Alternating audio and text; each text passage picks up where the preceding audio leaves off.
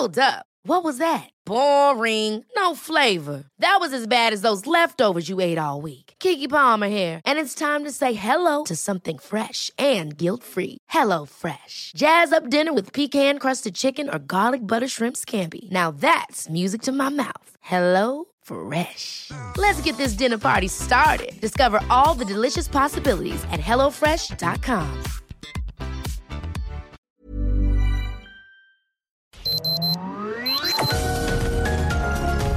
Heraldo Media Group presenta Sergio Sarmiento y Lupita Juárez.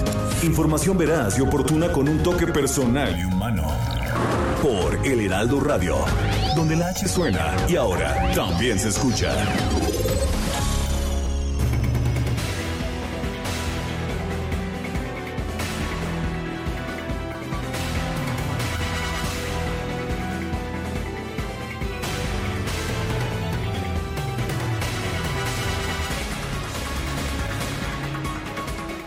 Bueno, y un minuto antes del plazo que fijó el talibán, el gobierno de los Estados Unidos concluyó la salida de Afganistán.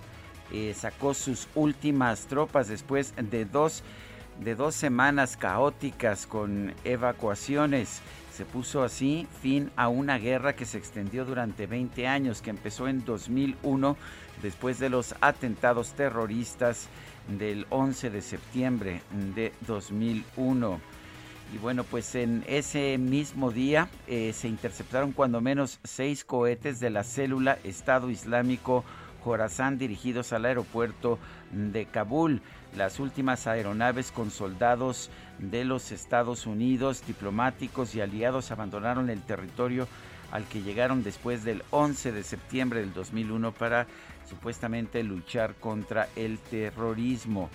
El último avión C-17 despegó de Kabul, reportó el jefe del Comando Central de Estados Unidos, Frank McKenzie, y dijo ya no hay Marines en el territorio de Afganistán.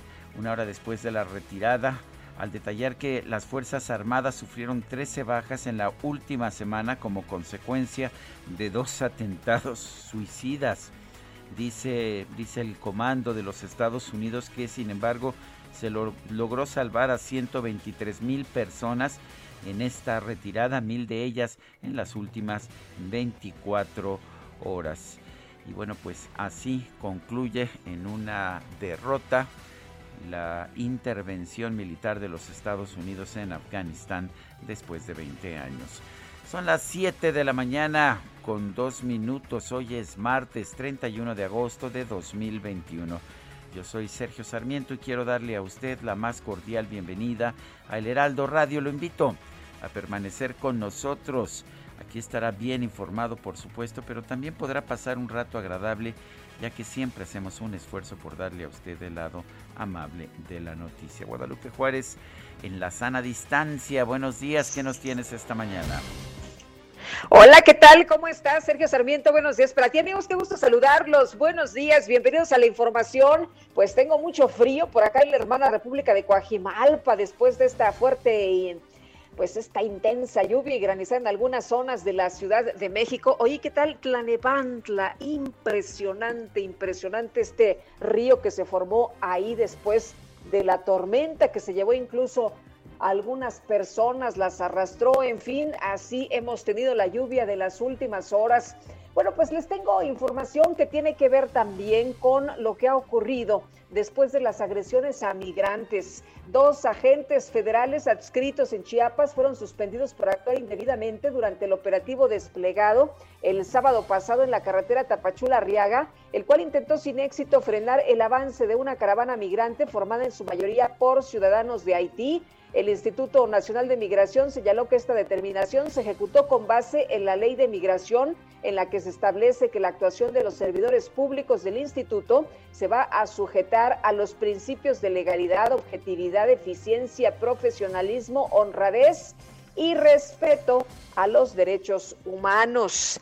El Instituto Nacional de Migración reiteró que no va a tolerar conductas ajenas a los protocolos y políticas de derechos humanos que promueve el instituto. El sábado se dio a conocer de las agresiones de algunos funcionarios que propinaron a los integrantes de la caravana, que en un principio demandó solución a sus peticiones de asilo y que pues buscan llegar a los Estados Unidos. Varios videos hay como testigos del momento en que pues son agredidos, son agredidas las personas, uno de los funcionarios derriba a uno de los migrantes mientras otro le da una patadota en la cara a otro que se encuentra tirado, en fin, por lo pronto, pues dicen que no van a tolerar conductas ajenas a los protocolos y políticas del instituto y estas dos personas pues ya están cesadas.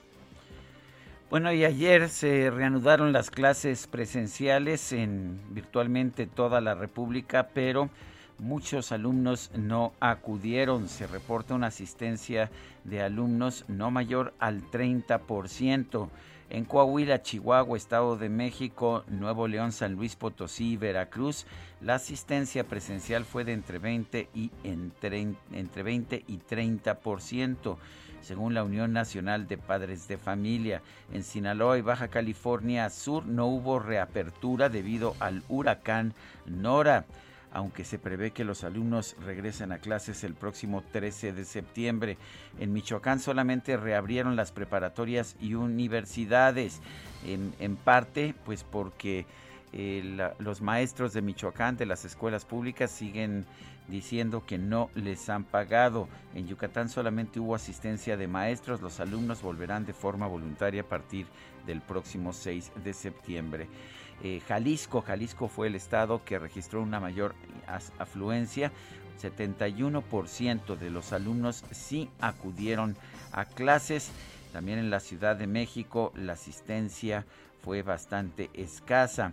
El presidente de la República, Andrés Manuel López Obrador, dijo que en los próximos días se va a ir mejorando y normalizando y señaló que en las 32 entidades del país se reiniciaron las actividades y que reabrió el 95% de los planteles escolares. Son las 7 de la mañana con 6 minutos.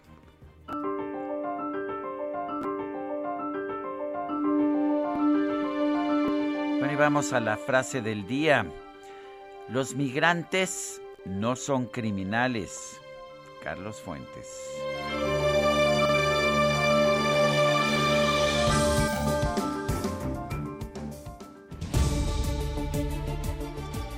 Bueno, y la pregunta que hicimos ayer en este espacio fue la siguiente. ¿Está mandando usted o mandaría si los tuviera sus hijos a la escuela hoy? Nos dijo que sí 19.4%, que no 75.5%, no sé 5.1%. Ya sabemos que alrededor de un 30% de los alumnos sí acudieron a clases presenciales, el 70% no lo hizo. La que sigue, por favor. Y vamos a la que sigue, por supuesto. Esta mañana ya coloqué en mi cuenta personal de Twitter la siguiente pregunta. Mi cuenta es arroba Sergio Sarmiento. ¿Debe el gobierno abrir las puertas a los migrantes y darles visas de trabajo? Nos dice que sí 22%, que no 65.9% quién sabe 12.1%. En 41 minutos hemos recibido 1.097 votos. Las destacadas del Heraldo de México. Y vámonos con las destacadas. Itzel González, ¿cómo estás? Buenos días. Lupita Sergio Destacalovers, muy buenos días. Excelente martes. Esperando a que ya caiga el pago, la quincena, el billullo, el billete, lo que viene siendo lo que necesitamos para pagarle a DJ Quique para que nos ponga la musiquita de las destacadas, porque ahora sí ya no traemos, pero ni un peso, pero ojalá que en este día caiga porque sí, amigos, es martes de quincena y martes también de mucha información que se publica esta mañana en el Heraldo de México, así que comenzamos con las destacadas en primera plana y también a millonarios van por más impuestos para fumadores y bebedores. El presupuesto 2022 necesita 500 mil millones de pesos más para enfrentar los graves problemas del país, asegura Alfonso Ramírez Cuellar.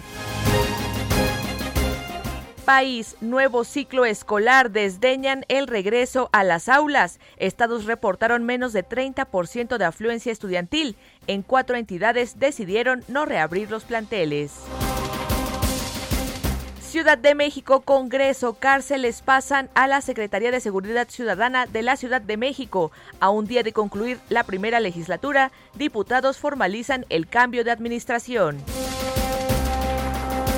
Estados, Chiapas, bloquea Guardia Nacional Caravana Migrante. Hubo dos enfrentamientos ayer. Militares los esperan cerca de donde reiniciarán la marcha. Orbe, Afganistán, Estados Unidos se va, talibanes festejan embajador estadounidense en ese país y el comandante de las fuerzas militares, últimos en partir de Kabul. Meta Cristiano Ronaldo a comandar la historia. El lusitano busca consagrarse como el máximo anotador en solitario en el nivel de selecciones. Y finalmente, en mercados rompe récord, recaudación poderosa del IVA. En julio registró un crecimiento anual de 36.7%.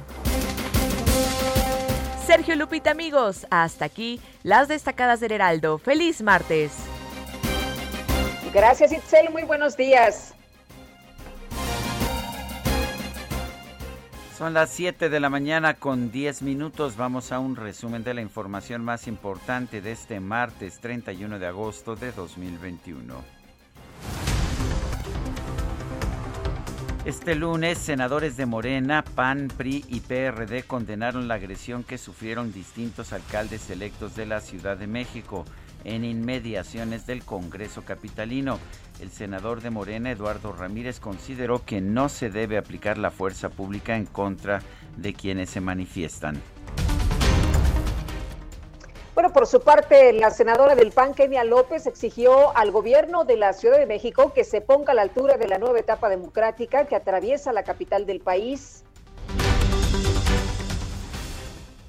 Respaldamos a los alcaldes de oposición que van a buscar un diálogo porque no quieren que les quiten facultades. Es evidente que el gobierno central, el gobierno de Claudia Sheinbaum, no ha podido darle respuesta a los capitalinos. Por eso es que perdieron la mayoría en las elecciones, la mayoría de las alcaldías, porque la gente ya se está dando cuenta que este gobierno es represor, autoritario, ineficiente y corrupto.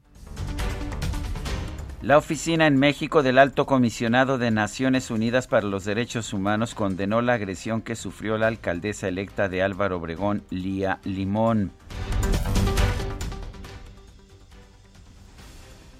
Y la Secretaría de Seguridad Ciudadana de la Ciudad de México informó que ya tomó conocimiento del caso para identificar a los policías involucrados y citarlos a declarar. El coordinador de Morena en la Cámara de Diputados, Ignacio Mier, acudió a Palacio Nacional para reunirse con el presidente López Obrador con el objetivo de abordar la agenda legislativa del Ejecutivo Federal. Nosotros la prioridad es presupuesto, las iniciativas de reforma constitucional a la industria eléctrica, a la Guardia Nacional y la reforma político-electoral garantice libre ejercicio del derecho de votar y ser votado y la pleno, el pleno respeto a los principios de la democracia y también para sacar adelante los dictámenes de la ley secundaria para revocación de mandato. Bueno, y tras el encuentro, Ignacio Mier reconoció que la bancada de Morena no descarta buscar una alianza con el PRI para sacar adelante las prioridades legislativas del presidente López Obrador y hablaremos con los otros partidos que conforme a su declaración de principio, su programa de acción, el PRI es un partido de la socialdemocracia y se acerca mucho. Fue el promotor, un partido, de los procesos de nacionalización de la industria eléctrica y la industria petrolera.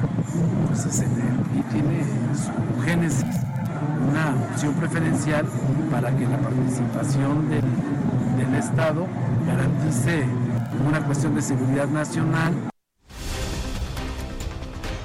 La Junta General Ejecutiva del INE aprobó la declaratoria de pérdida de registro de los partidos, redes sociales progresista, progresistas, Encuentro Social y Fuerza por México, debido a que no alcanzaron el 3% de los votos en las pasadas elecciones. Bueno, pues a la gente ya no le gustaron estos partidos, así que los borraron. Y por otra parte, mediante un acto de entrega-recepción, el gobernador de Tabasco con licencia, Dan Augusto López, asumió oficialmente la titularidad de la Secretaría de Gobernación en sustitución de Olga Sánchez Cordero. Llego a encabezar las tareas en esta Secretaría con el reto de mantener esa transformación que inició y que logró la ministra Olga Sánchez Cordero. Ya es otra la Secretaría. El exgobernador de Chiapas, Manuel Velasco, negó tener relación con las protestas de la Coordinadora Nacional de Trabajadores de la Educación que impidieron el paso del presidente López Obrador durante su gira por ese estado. Esto después de que pues que el propio presidente lo acusó de estar atrás de estas manifestaciones. Yo te aseguro que yo no fui. Bueno, y por otra parte, durante la conmemoración del Día Internacional de las Víctimas de Desapariciones Forzadas, el presidente López Obrador anunció que va a impulsar una comisión presidencial para investigar los casos de desaparición del periodo conocido como la Guerra Sucia. El canciller Marcelo Ebrard llamó a la comunidad internacional a fortalecer los mecanismos de control transfronterizo, cooperación e intercambio de información para combatir el tráfico ilegal de armas y municiones. El Instituto Nacional de Migración suspendió a dos agentes federales adscritos al estado de Chiapas para actuar por actuar indebidamente durante un operativo en la carretera Tapachula-Arriaga, donde fueron captados golpeando a migrantes. La Comisión Nacional de los Derechos Humanos solicitó a la Secretaría de la Defensa Nacional, a la Guardia Nacional y al gobierno de Chiapas que eviten el uso excesivo de la fuerza pública para frenar el avance de los migrantes. La Secretaría de la Defensa Nacional informó que 194 elementos del ejército aplican el plan TN3E en la fase de auxilio para atender las afectaciones provocadas por la depresión tropical Nora en el estado de Sinaloa. La Comisión Federal de Electricidad informó que ya se logró restablecer el 93% del servicio afectado por el paso de Nora por los estados de Michoacán, Colima, Jalisco, Nayarit y Sinaloa. Bueno, este lunes se registraron fuertes lluvias en el Estado de México. Las autoridades del municipio de Tlanepantla rescataron a seis personas que fueron arrastradas por una corriente. El segundo tribunal unitario con sede en Tepic concedió un amparo a Lidi Alejandra Sandoval, hija del exgobernador de Nayarit Roberto Sandoval, para frenar el proceso en su contra por presunto lavado de dinero. Un tribunal colegiado en materia penal confirmó la decisión de un juez de negar un amparo al ex senador del PAN, Jorge Luis Lavalle Mauri, con el que buscaba continuar en libertad el proceso en su contra por operaciones con recursos de procedencia ilícita, cohecho y asociación delictuosa. En un nuevo testimonio presentado a la Fiscalía General de la República, el exdirector de Pemex, Emilio Lozoya, reiteró que el pago de sobornos de Odebrecht en México comenzó en 2011 y que entre los exfuncionarios involucrados están Ricardo Anaya, Carlos Treviño Medina, José Antonio Mit y José Antonio González Anaya. Un tribunal federal rechazó otorgar un amparo para ordenar a las autoridades sanitarias que apliquen la vacuna contra COVID-19 de Pfizer a una menor de edad para que pueda regresar a clases presenciales. Lógicos y Reactivos de México informó que este lunes llegó al Aeropuerto Internacional de la Ciudad de México un nuevo lote con 643.500 vacunas contra el COVID-19 de Pfizer. El Comité de Moléculas Nuevas emitió una opinión favorable sobre la autorización para el uso de emergencia de la vacuna contra COVID-19 Abdala, la cual fue desarrollada en Cuba. La Secretaría de Salud Federal informó que este lunes se registraron 326 muertes por COVID-19 en México, con lo que se llegó a 258.491 decesos acumulados. Y el conteo de la Universidad Johns Hopkins de los Estados Unidos reveló que la pandemia de COVID-19 ya ha dejado más de 4.5 millones de muertos en todo el mundo. El portavoz del talibán en Afganistán, Sabihullah Mujahid, proclamó la plena independencia de Afganistán luego de que este lunes se completó la retirada de tropas estadounidenses de ese país. En información de los deportes, la tenista japonesa Naomi Osaka venció a la checa Mari Buskova en la primera ronda del abierto de los Estados Unidos. Y la Federación Mexicana de Fútbol pidió el apoyo de la FIFA y de la CONCACAF para que la Premier League reconsidere su decisión de no permitir que Raúl Jiménez se incorpore a la selección mexicana debido a la pandemia de COVID-19.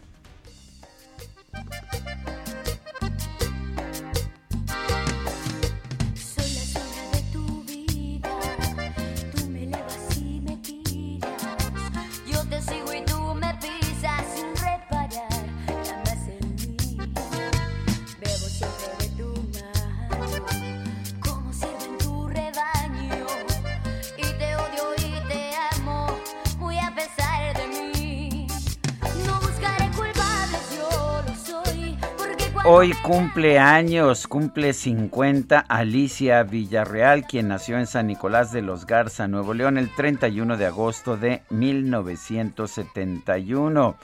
Bueno, usted la recordará como la vocalista del grupo Límite.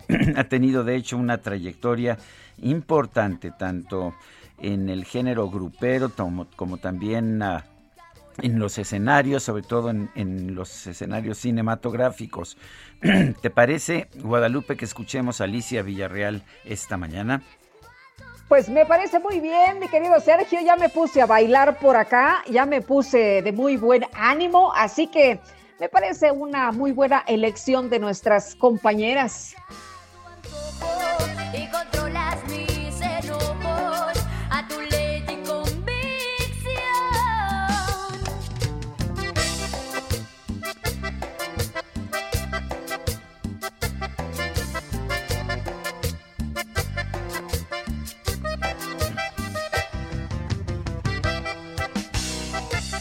Bueno, pues son las 7, las 7 de la mañana con 22 minutos.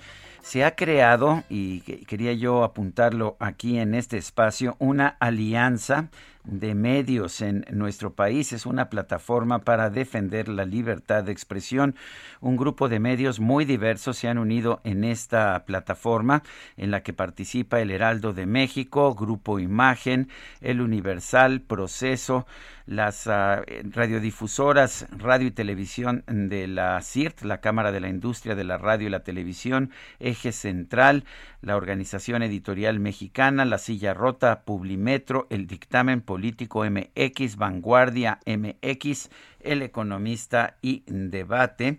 Esta, esta asociación de medios señala que es una plataforma para abrir espacios de reflexión sobre los diversos desafíos que encarga el periodismo en México. El motivo es defender la libertad de expresión, no es una alianza política. Pero vamos, vamos con más información. Guadalupe, adelante. Es el reporte de Javier Ruiz desde tempranito. Javier, ¿dónde andas? Así es, Lupita, Sergio, tal excelente mañana. Ya nos encontramos recorriendo la zona centro de la Ciudad de México, específicamente la avenida 20 de noviembre, donde vamos a encontrar ya un poco de carga vehicular, al menos para quien se desplaza de la avenida José María Saga y para quien desea llegar hacia la calle de Venustiano Carranza. A partir del próximo punto, la circulación pues ya se encuentra cerrada con vallas metálicas para acceder al centro de la ciudad, así que hay que evitar este perímetro. El paseo de la reforma es la mejor opción. También tuvimos oportunidad de checar la calzada San Antonio Abad, también ya con problemas viales, una vez que se deja atrás Tlalpan o el viaducto Miguel Alemán, y esto para quien desea llegar al eje 3 sur o bien para continuar a la avenida Lucas Alamán. El sentido opuesto en general, lo que pudimos observar que el avance es constante, solo hay que moderar la velocidad para evitar algún accidente. De momento, Lupita Sergio, es el reporte que tenemos. Te agradezco la información, Javier. Buenos días. Estamos atentos. Buenos días. Hasta luego. Son las 7 de la mañana con 24 minutos. Nuestro número para que nos mande mensajes de texto o de WhatsApp es el 55 2010 96 47. Repito, 55 2010 96 47. Guadalupe Juárez y Sergio Sarmiento estamos en el Heraldo Radio. Regresamos.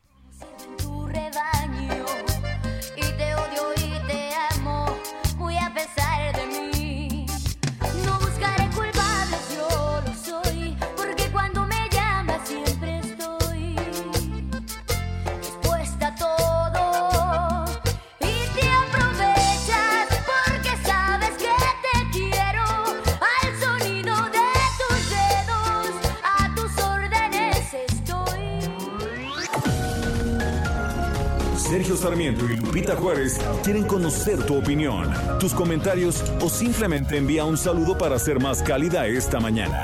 Envía tus mensajes al WhatsApp 5520 109647.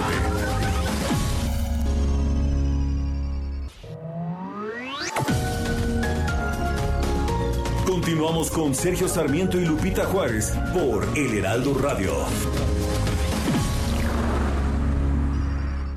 Lo mejor de México está en Soriana. Aprovecha que la manzana Golden en bolsa está a 24.80 el kilo o la sandía con semilla a 7.80 el kilo. Sí, manzana a 24.80 el kilo o sandía con semilla a 7.80 el kilo. Martes y miércoles del campo de Soriana. A septiembre 1. Aplican restricciones.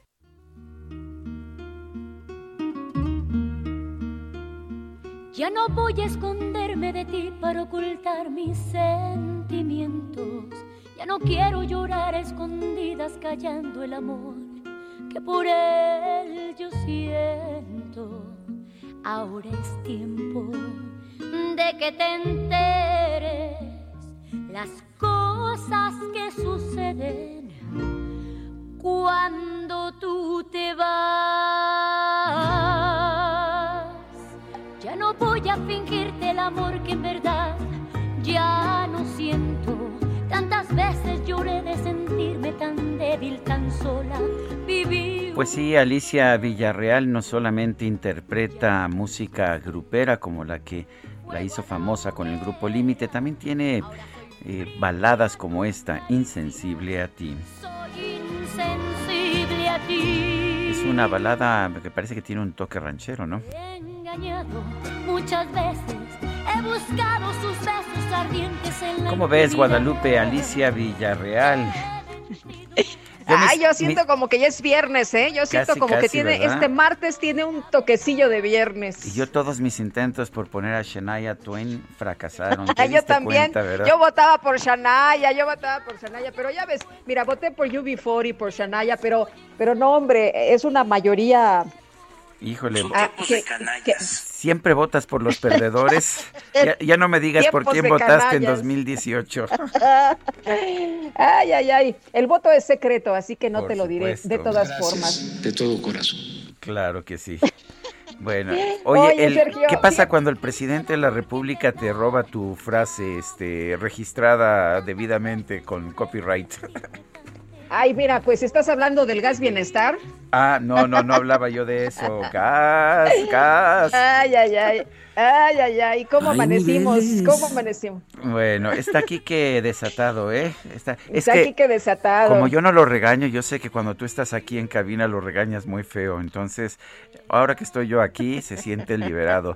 Tenemos mensajes de nuestro público, Guadalupe. Pues tenemos muchos, muchos mensajes. Les agradecemos a todos que se tomen el tiempo para escribirnos y compartirnos sus opiniones. Oye, nos dice una persona del auditorio que no encuentra. Aquí está. Eh, soy Fernanda Almazán en la escuela Leandro Valle y secundaria diurna 163, ambas en la colonia Leyes de Reforma en Iztapalapa. No habrá clases virtuales, ya que se niega a dar clases o asesorías. Solo van a dar guías para ser resueltas y se entregarán de manera presencial o por Classroom. Si los niños tienen dudas, no las van a atender. Supuestamente nosotros, los papás, íbamos a decidir, pero ahora veo que no. Es una pena que Obrador, por su necedad, nos esté acorralando. En los teléfonos de la SEP no nos contestan. Ayer tuve media hora de espera y nada. ¿Qué podemos hacer? Estamos desesperados. Muchas gracias. Bueno, pues dice otra persona, ya estoy con ustedes en la H que sí suena desde la hermana República de Naucalpan. Soy Isa. Y bueno, pues tenemos sí tenemos radioescuchas en a todo lo largo y lo ancho de nuestro país y más allá de nuestras fronteras, pero Guadalupe, continuamos. Sí, seguimos con información importante. Sergio, el último avión estadounidense despegó del aeropuerto de Kabul, concluyendo así su intervención en Afganistán tras más de 20 años. Tariq Seurawi es especialista de temas en Medio Oriente de la Universidad Iberoamericana y le agradecemos mucho que platique con nosotros para entender bien qué es lo que va a ocurrir ahora y qué es lo que ha estado pasando en las últimas horas. Tariq, muchas gracias. Muy buenos días. Hola, ¿qué tal? Muy, muy buenos días. ¿Cómo están? Bien, Tarik, cuéntanos, ¿qué significa para Estados Unidos y su presencia eh, pues en, en, todo el mundo, en Asia en particular, en el Medio Oriente, pero también en el, en el sur de Asia, ya en, en la zona de Pakistán, de Afganistán? ¿Qué significa esta derrota? ¿Y es una derrota realmente? Bueno, en el ámbito político, definitivamente es una derrota. Eh, aquí yo creo que lo importante es eh, pensar en dos cosas. La primera, eh, ¿cuál es la postura de los aliados de Estados Unidos? Porque recordemos que esta retirada comienza con una iniciativa de Trump, pero es un parteaguas en el actuar de los Estados Unidos porque no se consulta a los aliados norteamericanos. Es una decisión que se toma de manera unilateral, eh, prácticamente se abandona a las tropas aliadas, Estados Unidos decide salirse, salvar su reputación y lo poco que le queda dentro de Afganistán, pero sin una consulta a Turquía, sin una consulta con Francia, sin una consulta con la Gran Bretaña, eh, sin una consulta con Arabia Saudita. Y esto va a ser muy importante al pensar en un futuro si los Estados Unidos son un aliado confiable para llevar a cabo cualquier tipo de acción en el Medio Oriente. Esto yo creo que sería lo primero, la reputación norteamericana. Lo segundo, por supuesto, es eh, dónde van a quedar los rivales eh, norteamericanos. Recordemos que las dos grandes intervenciones estadounidenses, Afganistán, que es una respuesta eh, un tanto precipitada eh, después de eh, los atentados al 11 de septiembre y posteriormente eh, Irak han beneficiado a los rivales norteamericanos. Irak se le entregó prácticamente en las manos a Irán y hoy tenemos que son los gobiernos de Rusia, de China y de Irán los que se han acercado ya al talibán. Eh, que no eran gobiernos aliados ni amigables al talibán, pero el hecho de tener hoy eh, toda esta región libre de la presencia eh, norteamericana definitivamente deja nichos diplomáticos que están siendo llenados por los rivales. Tarik, concluye la intervención en Afganistán después de 20 años. Eh, ¿Qué, caso tuvo la intervención? ¿Cómo lo lees tú?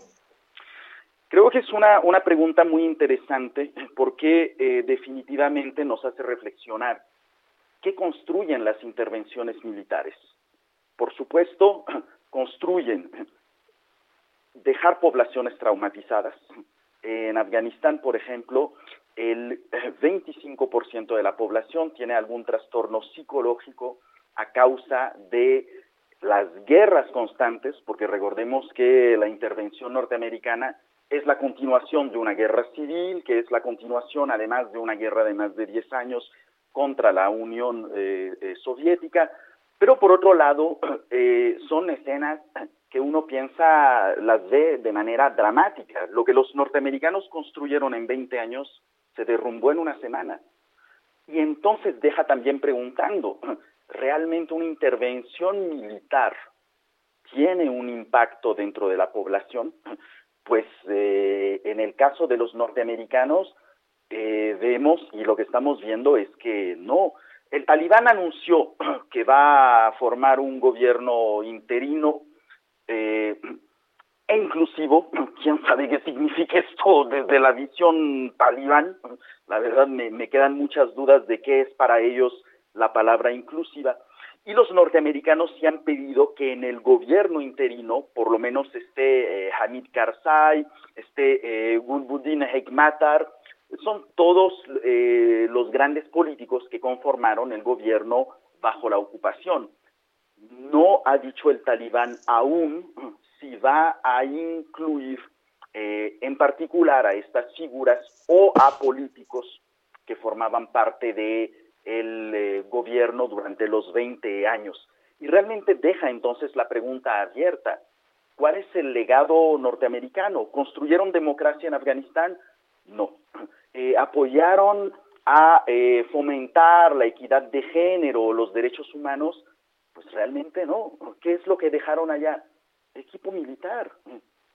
Y sobre todo fortalecieron al talibán en el campo, en la zona en la que siempre tuvo apoyo durante estos 20 años.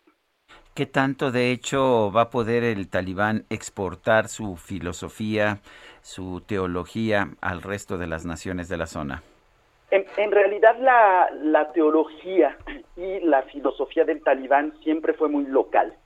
O sea, nunca fue, nunca ha sido el objetivo de estos grupos fundamentalistas, eh, a diferencia, por ejemplo, de los grupos neofundamentalistas como Al-Qaeda o como el Estado Islámico, que tienen eh, a veces objetivos políticos mucho más difusos, pero en el caso del talibán es muy, muy local. Es un grupo Hanafi, que es una escuela de interpretación en el Islam, que nace dentro de una corriente de Obandi que surge en la, en la India, eh, y además se mezcla con lo que va a ser la forma tribal de vida eh, de los Pashtun, el Pashtun Wali, y por supuesto en los ochentas es la influencia saudí la que termina dando este componente eh, que resulta en un Islam muy, muy ortodoxo.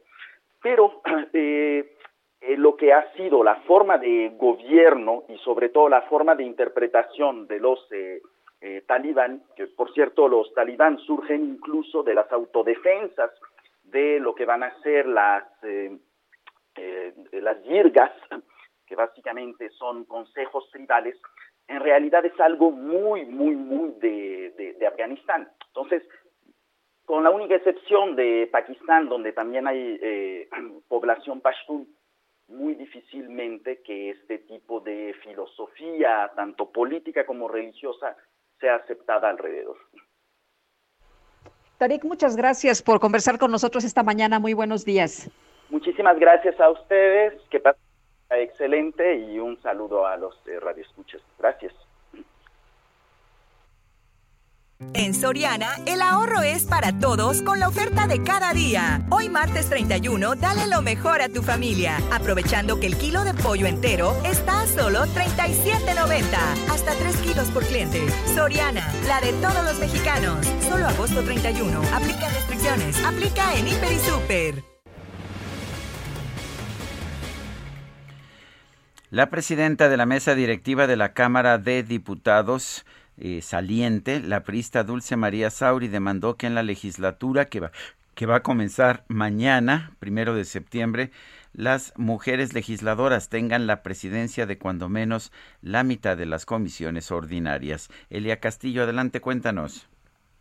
Muy buenos días, Sergio Lupita, los saludo con gusto. Así es, pues ayer la presidenta de la eh, mesa directiva de la Cámara de Diputados hasta hoy, presidenta Dulce María Sauri, consideró que más allá del acceso a la paridad de género, eh, de género y de cumplir con el 50 eh, y 50% de mujeres y hombres legisladores y legisladoras en la Cámara de Diputados, pues se debe hacer un efectivo este ejercicio del, de este derecho.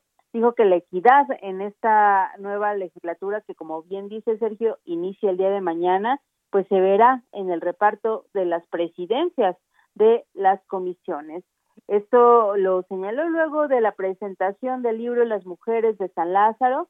Ahí la priista eh, pues dijo que el, esta resolución del, de la Sala Superior del Tribunal Electoral del Poder Judicial de la Federación para que la Cámara de Diputados por primera vez sea integrada por 250 mujeres y 250 hombres, eh, pues está muy bien, sin embargo, es, eh, es indispensable, comentó, pues que sea efectivo eh, este ejercicio de la paridad de género en el Congreso. Comento que eh, Sauri eh, pues recordó que, el, que esta legislatura, por lo menos a lo que respecta a la mesa directiva, pues tiene la, el mismo número, está conformada exactamente igual que en eh, esta legislatura que concluye el día de hoy, la 64 legislatura, y además, pues eh, sí fue enfática en señalar que por lo menos en la Junta de Coordinación Política están negados a que se cumpla con, eh, con, con la paridad de género. Recordemos que en la Junta de Coordinación Política eh, no hay eh, mujeres. esta legislatura que concluye únicamente hubo eh, una mujer que fue la coordinadora del PRD, Verónica Juárez, y pues en la presidencia la, han sido hombres, eh, históricamente han sido hombres los que dirijan este órgano de gobierno de la Cámara de Diputados. Esta es la información que les tengo, Sergio Lupita. Elia Castillo, muchas gracias.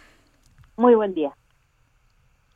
Buenos días. ¿Y qué creen? Pues se van tres partidos. La Junta General Ejecutiva de Línea aprobó la declaratoria de pérdida de registro de redes sociales progresistas, Encuentro Social y Fuerza por México al no alcanzar el 3% de la votación en la pasada elección. Una vez que sean notificados, tienen 72 horas para pedir una audiencia o informar que aceptan el resultado y se prevé que a finales de septiembre el Consejo General avale esta declaratoria pues se ha informado que tras los resultados de diversas impugnaciones que presentaron dichas fuerzas políticas ante el Tribunal Electoral, se confirma, no cumplieron, ¿eh? no cumplieron con el requisito constitucional para mantenerse. La votación de Encuentro Social por México fue de 2.85%, de Fuerza por México 2.56% y de redes sociales progresistas 1.83%. La Junta debe elaborar la declaratoria de pérdida de registro y el proyecto de dictamen que someterá al Consejo General para que sea este el que resuelva en definitiva. Los representantes de estos partidos van a continuar, fíjese usted, a ver Sergio, a ver amigos, van a continuar asistiendo a las sesiones del Consejo y a las comisiones internas seguirán ocupando oficinas del edificio central del INE durante septiembre, mientras que mensualmente, y aquí está la clave de todo este asunto, hasta diciembre van a estar recibiendo más de 8 millones de pesos en prerrogativas. ¿Qué les parece? Hasta diciembre, usted de sus impuestos va a estar manteniendo a estos partidos que van a recibir más de 8 millones de pesos en prerrogativas. El eh, presidente del INE dice que el eh, instituto no da ni quita registros, que es la ciudadanía a través de su voto. Pues ahí está el poder de su voto que quitó a estos tres partidos. Son las siete con siete. Ricardo Monreal, el líder de los senadores de Morena, dijo que la mayoría de los integrantes de la bancada se niega a modificar la pregunta de la consulta de revocación de mandato. Misael Zavala, adelante. Buenos días, Sergio. Buenos días, Lupita. Efectivamente, Sergio, pues el senador y líder de la bancada de Morena en la Cámara Alta, Ricardo Monreal, reveló eh, pues este choque que hay dentro de la bancada morenista, porque la mayoría de su grupo parlamentario no quiere que se cambie la pregunta sobre la revocación de mandato y eh, se mantienen firmes en que no debe de ser, eh, no debe de contener esta pregunta la palabra revocación, sino ratificación. el senador Zacatecano expuso que ya están en pláticas eh, no solamente con eh, partidos de la oposición, sino también al interior de su propia bancada, y será la senadora Ana Lilia Rivera quien encabece el diálogo con los senadores morenistas para tratar de llegar a un acuerdo para modificar la pregunta y eh, que la oposición pueda acompañar la aprobación de la ley reglamentaria en la sesión del próximo jueves en el Senado de la República. el senador Monreal sostuvo que se deben buscar opciones para cambiar la pregunta,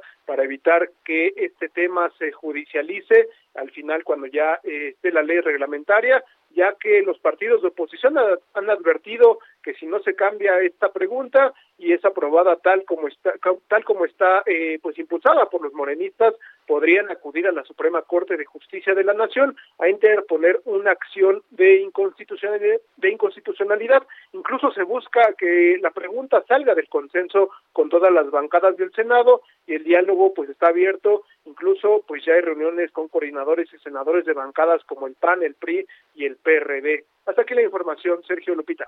Misael Zavala, muchísimas gracias. Gracias, buenos días.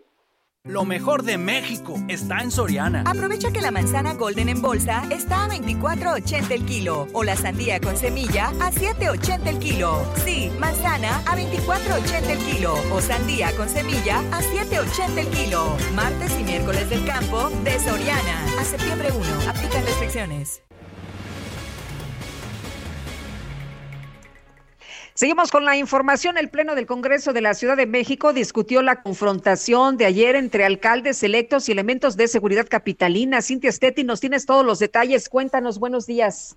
¿Qué tal? Muy buenos días, Lupita, Sergio. Buenos días al auditorio. Pues así en la sesión extraordinaria virtual, pues condenaron los legisladores los actos de violencia y consideraron que el problema pues fue una falta de sensibilidad política por parte de las autoridades capitalinas eh, comentarte que justo eh, por parte de la morenista Guadalupe Chavira, pues exhortó a la mesa directiva dirigida por la panista Ana Patricia Báez a iniciar de manera urgente una mesa de diálogo con el gobierno capitalino para aclarar lo ocurrido y es que se debe garantizar la seguridad y el mejor trato a los representantes populares.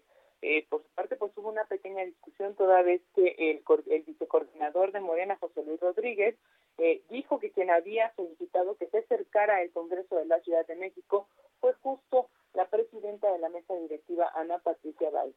Esta le contestó a su vez que en efecto ella había pedido un cerco toda vez que al llevarse eh, el periodo extraordinario ese día pues eh, que podría haber protestas, sin embargo dijo que ella no es responsable de la actuación de los elementos de seguridad.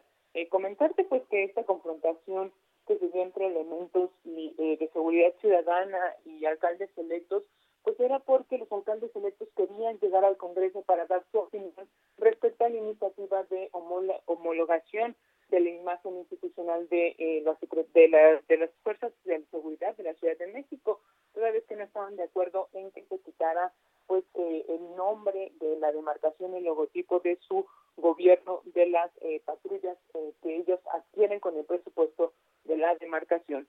comentarte pues que esto ya fue aprobado ayer, los escucharon, fueron recibidos por la Junta de Coordinación Política y pues esto, esto fue modificado de la iniciativa, es decir, en esta ocasión les van a permitir continuar poniendo el nombre de la demarcación y el logotipo en las patrullas y con esto pues eh, los alcaldes han dicho que evitan así que se les quiten eh, facultades justo como eh, próximos pues dirigentes de las demarcaciones que dicen la seguridad es lo más importante para los capitalinos. Hasta aquí el reporte, Lupita.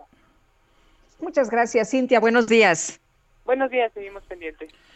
Bueno, y son, es momento de ir a las calles de la Ciudad de México nuevamente. Gerardo Galicia está en la zona oriente. Adelante, Gerardo. Así Sergio Lupita, excelente mañana y con información para nuestros amigos que van a utilizar la calzada Ermita Iztapalapa en próximos minutos. El avance que van a encontrar es bastante complicado de la zona del periférico. De hecho, un poco antes eh, tenemos zona de obras por las obras precisamente que están realizando para la construcción del trolebús elevado. Esto genera reducción de carriles, muchos baches y un avance complicado para poder llegar al Metro Constitución de 1917. También problemas para llegar al Metro Guamis Tapalapa y superándolo les espera otro largo asentamiento llegando a Javier Rojo Gómez. El sentido opuesto eh, presenta un avance mucho más rápido. Ermita Zapalapa sí es opción si se dirigen a la zona oriente de la capital. Y por lo pronto, el reporte. Muchas gracias, Gerardo. Hasta luego. Israel Lorenzana anda por allá en Avenida Central. ¿Qué sucede? Cuéntanos, Israel. Sergio Lupita, muchísimas gracias. Un gusto saludarles esta mañana. Efectivamente, hemos ya llevado a cabo un recorrido a través de la Avenida Central Carlos Can González en el perímetro de Catepec, Estado de México, y también parte de la zona de Nezahualcóyotl. En términos generales, la circulación con contratiempos ya van a encontrar pues carga vehicular para nuestros amigos que vienen de la zona de Ciudad Azteca, Jardines de Morelos o Río de los Remedios. Hay que, por supuesto, utilizar como alternativa Avenida Gran Canal o Eduardo Molina, las cuales, aunque distantes, pueden ser una buena opción para incorporarse a la zona del eje 5 norte San Juan de Aragón. El sentido opuesto a través de la avenida central sin ningún problema, prácticamente podríamos decir que está libre para quien va con dirección hacia la zona del Estado de México, procedentes de la avenida central, por supuesto, de la avenida Oceanía, la avenida 608. Hay que manejar con mucho cuidado, está mojado el pavimento. Sergio Lupita, la información que les tengo. Gracias, Israel. Hasta luego. 7 con 54. Le recuerdo que nos puede usted mandar mensajes de WhatsApp al 55 2010 96 47. Repito, 55 2010 96 47. Puede usted seguirnos en Twitter en arroba Sergio y Lupita. También le recomiendo seguir al Heraldo de México nuestra casa, la casa que nos cobija en arroba heraldo de México. Regresamos en un momento más. Voy a fingirte el amor que en verdad ya no siento. Tantas veces lloré de sentirme tan débil, tan sola. Viví un tormento. Ya no pusiste fuego a la hoguera. Ahora soy fría tus caricias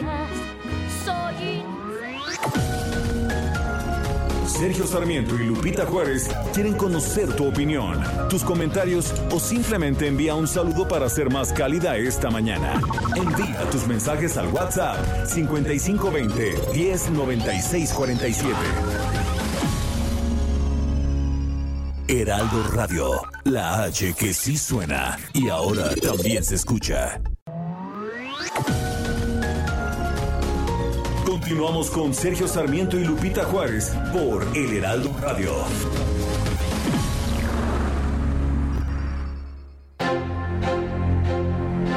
Diana Spencer, princesa de Gales, también conocida como Lady Di, falleció en París a causa de un accidente automovilístico el 31 de agosto de 1997 a la edad de 36 años. Fue la primera esposa del príncipe Carlos de Gales, heredero de la corona británica, con quien tuvo dos hijos, Guillermo y Enrique.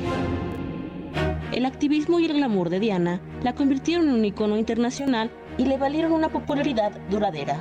Como princesa de Gales, Diana asumió deberes reales en nombre de la soberana y representó en las funciones de todos los reinos de la mancomunidad. Fue reconocida en los medios de comunicación por su enfoque poco convencional del trabajo de caridad. Inicialmente, su patrocinio se centró en los niños y los jóvenes. También participó con los pacientes con SIDA e hizo campañas para la eliminación de las minas terrestres. Creó conciencia y abogó formas de ayudar a las personas afectadas por el cáncer y las enfermedades mentales.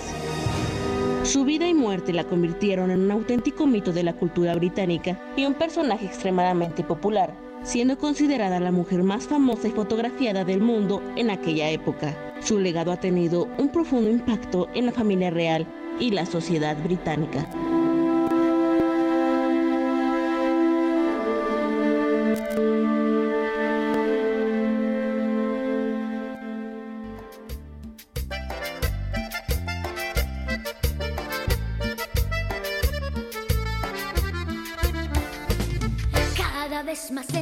Mi corazón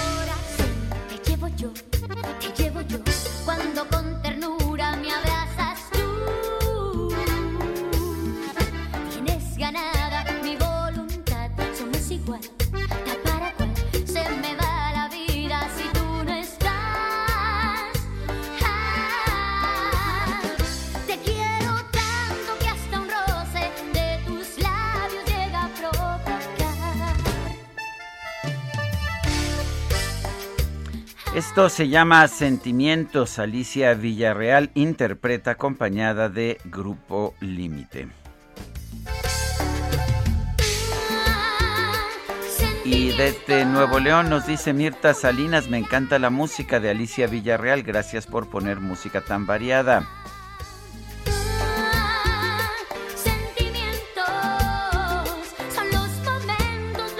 Y a ti te gusta también, ¿no es así, Lupita?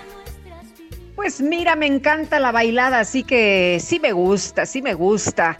Oye, y nos dice Rocío María eh, Sergio Lupita les mando una afectuosa felicitación por su programa. Me encantan ambos excelentes comunicadores. Saludos desde Guadalajara a todos nuestros cuates, que son un montón allá en Guadalajara.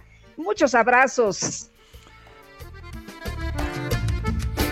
Y dice Javier Cruz, tiene razón el periodista que dijo que López Obrador vive en una burbuja, no ve más allá de ella y se empecina en reportar sus otros datos. No ve los miles de muertos que ha provocado su austeridad republicana. Los personajes de la historia con que debe compararse son Hernán Cortés o Victoriano Huerta. Son las 8 de la mañana con 3 minutos. Vuela a Puerto Vallarta con Viva. El pronóstico del tiempo. Sergio Sarmiento y Lupita Juárez. ¿Y qué nos espera en materia de clima para las próximas horas? ¿Seguirá lloviendo? Anaí Aguirre, gracias por darnos la información. Muy buenos días. Hola, ¿qué tal, Sergio Lupita? Buenos días. Los saludo esta mañana para informarles el pronóstico del tiempo para este martes. Les comento que el onda tropical número 25 recorrerá el occidente del país e interaccionará con un canal de baja presión que se extenderá a lo largo de la Sierra Madre Occidental y la entrada de humedad del Océano Pacífico, ocasionando lluvias puntuales fuertes a muy fuertes en el noroeste, occidente, centro, sur y oriente del país, así como lluvias puntuales intensas en zonas de Sonora y Sinaloa. Por su parte, la onda tropical número 26 se desplazará sobre la península de Yucatán y gradualmente el sureste de México, generando chubascos y lluvias puntuales fuertes sobre esta península y lluvias puntuales intensas en zonas de Chiapas. Las lluvias que les acabo de mencionar estarán acompañadas de descargas eléctricas, rachas de viento y probable caída de granizo. Por otro lado, persistirá el ambiente caluroso en el noreste y sureste de México y estados de la península de Yucatán, con temperaturas muy calurosas en el noroeste de Baja California. Finalmente, para el Valle de México estamos esperando cielo medio nublado esta mañana con algunas lloviznas en el sur de la ciudad y nublado por la tarde y noche con probabilidad de lluvias puntuales muy fuertes en el Estado de México y la Ciudad de México. Esas lluvias igualmente se acompañarán de descargas eléctricas y no se descarta la caída del granizo. El viento será del sur y sureste con rachas de hasta 40 kilómetros por hora y en cuanto al ambiente será de fresco a cálido con una temperatura máxima en la Ciudad de México de 21 a 23 grados Celsius y para la capital del Estado de México una temperatura máxima de 19 a 21 grados Celsius. Y bueno, este fue el pronóstico del tiempo para este día y no me despido sin antes invitarlos a que nos sigan en nuestra cuenta de Twitter arroba con agua-bajo clima y estar pendientes de las actualizaciones del seguimiento de tormentas en nuestro país. Que tengan un bonito día. Gracias, buenos días. Buenos días. Viva presentó Vuela a Puerto Vallarta con Viva.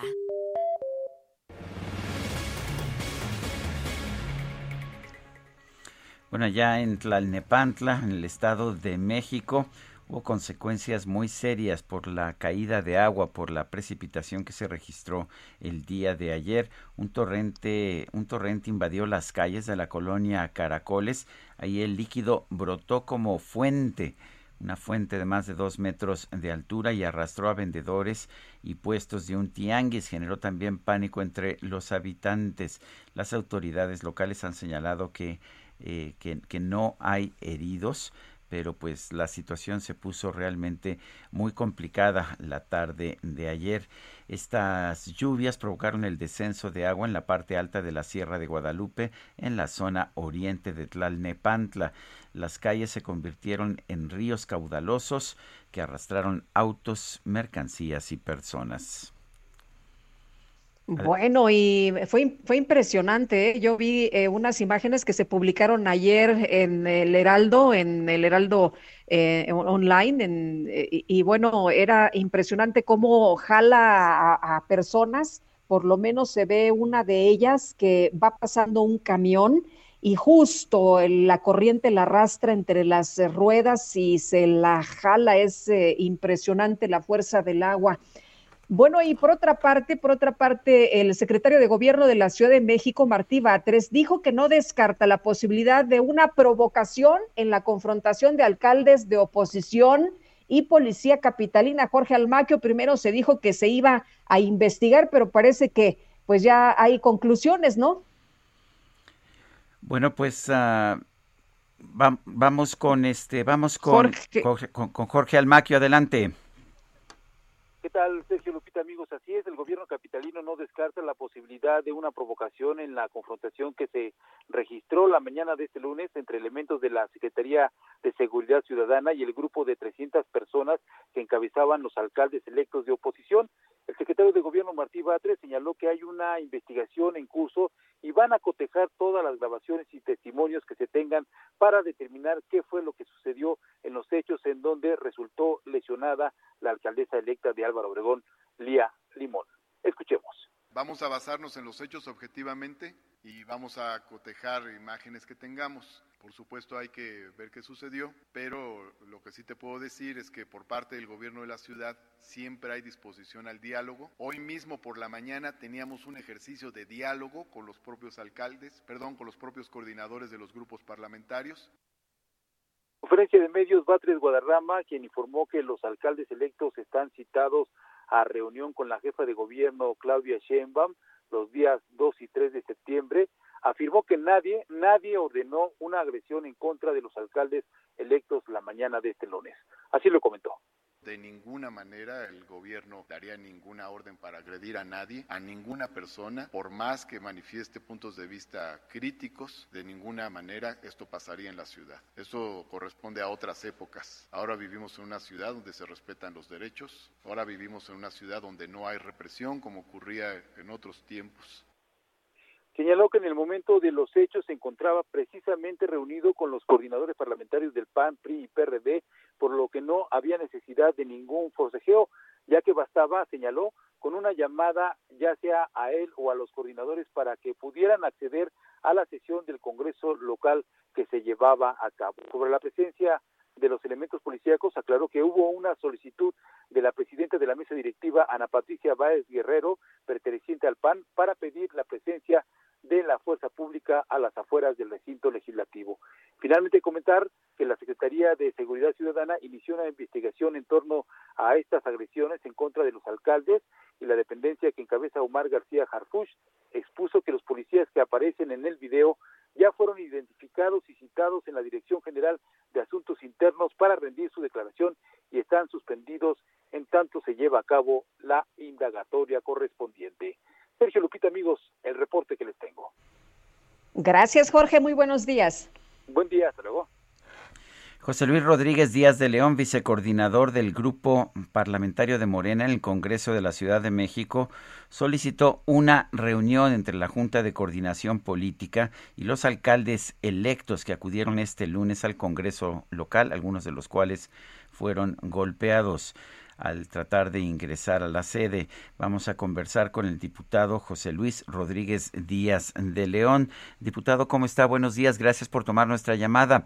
Eh, ¿qué, respuesta ha tenido a su llamado de tener esta reunión, diputado?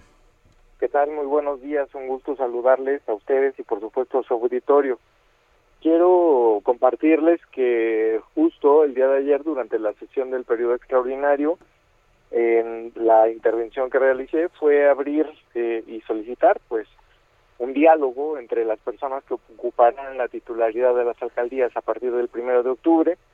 El mismo día de ayer, en la Junta de Coordinación Política, recibimos a siete de las eh, personas que serán eh, titulares de alcaldías, entre ellas eh, Lía Limón, Alfa, Sandra, Sandra Cuevas, Giovanni, eh, bueno, con la finalidad de poder escuchar de manera directa, por supuesto que también a Santiago Tabuada, a Mauricio Tabe, de tener la oportunidad de escuchar eh, de manera directa algunos planteamientos, inclusive también Margarita Saldaña de Azcapotzalco, con la finalidad de eh, reiterar que el Congreso es un espacio abierto, es un espacio plural, es el máximo órgano de pluralidad que existe en la Ciudad de México, no había eh, sido solicitado de manera formal ninguna reunión, ninguna audiencia y bueno, pues a partir de ayer establecimos la posibilidad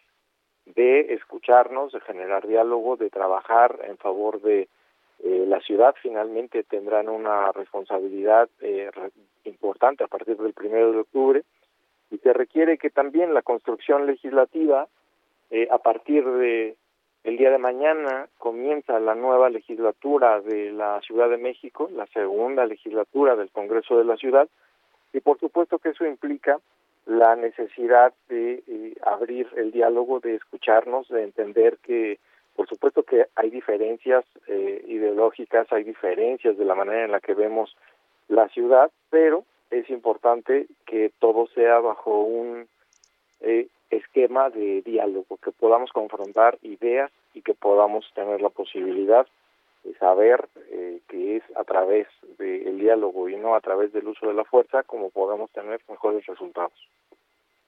Eh, José Luis, ¿qué, ¿qué, lectura le das a lo que ocurrió ayer? ¿Fue una provocación? ¿Fue una confrontación? Eh, ¿En realidad actuaron mal estos señores de la policía?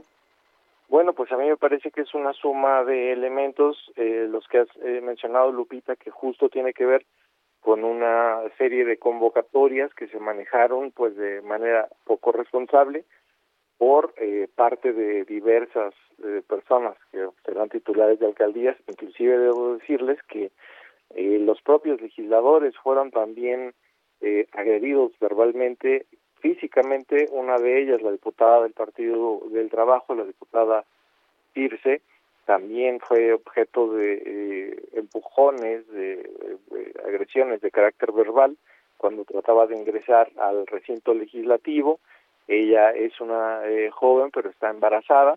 Y bueno, también ella hizo un pronunciamiento muy serio responsabilizando a las personas que habían convocado a esos eh, asistentes para generar eh, diversos actos de agresión. El propio diputado... De ¿Los alcaldes electos agredieron a esta diputada? Los alcaldes no, por supuesto que no. Ella hizo un señalamiento de las personas que acompañaban a las alcaldesas y alcaldes se los hizo de manera directa, se los hizo ver en la Junta de Coordinación Política. Las propias alcaldesas, tanto Lía Limón como Sandra Cuevas, se comprometieron a investigar. Eh, la diputada se le solicitó sororidad y le solicitó pues que también tuvieran una, un cuidado con las personas que convocan y que generan este tipo de actos violentos. Nos corresponde a todas y a todos tener eh, responsabilidad de las acciones que estamos realizando y creo que vale mucho la pena justo deslindar responsabilidades, pero también nos eh, corresponde generar climas eh, de manera positiva. ¿Les quieren quitar facultades? ¿Es la idea de, de Morena de quitar facultades, José Luis, a los nuevos alcaldes que son alcaldes de la oposición? No, fíjense que había eh, inquietud sobre dos temas que estaban eh, siendo proyectados en el periodo extraordinario hace cerca de 15 días. Uno de ellos se trataba de una iniciativa relacionada con la publicidad exterior que desde la semana pasada eh, se determinó no dictaminar en esta legislatura y dar paso al análisis con mayor tiempo para la segunda legislatura.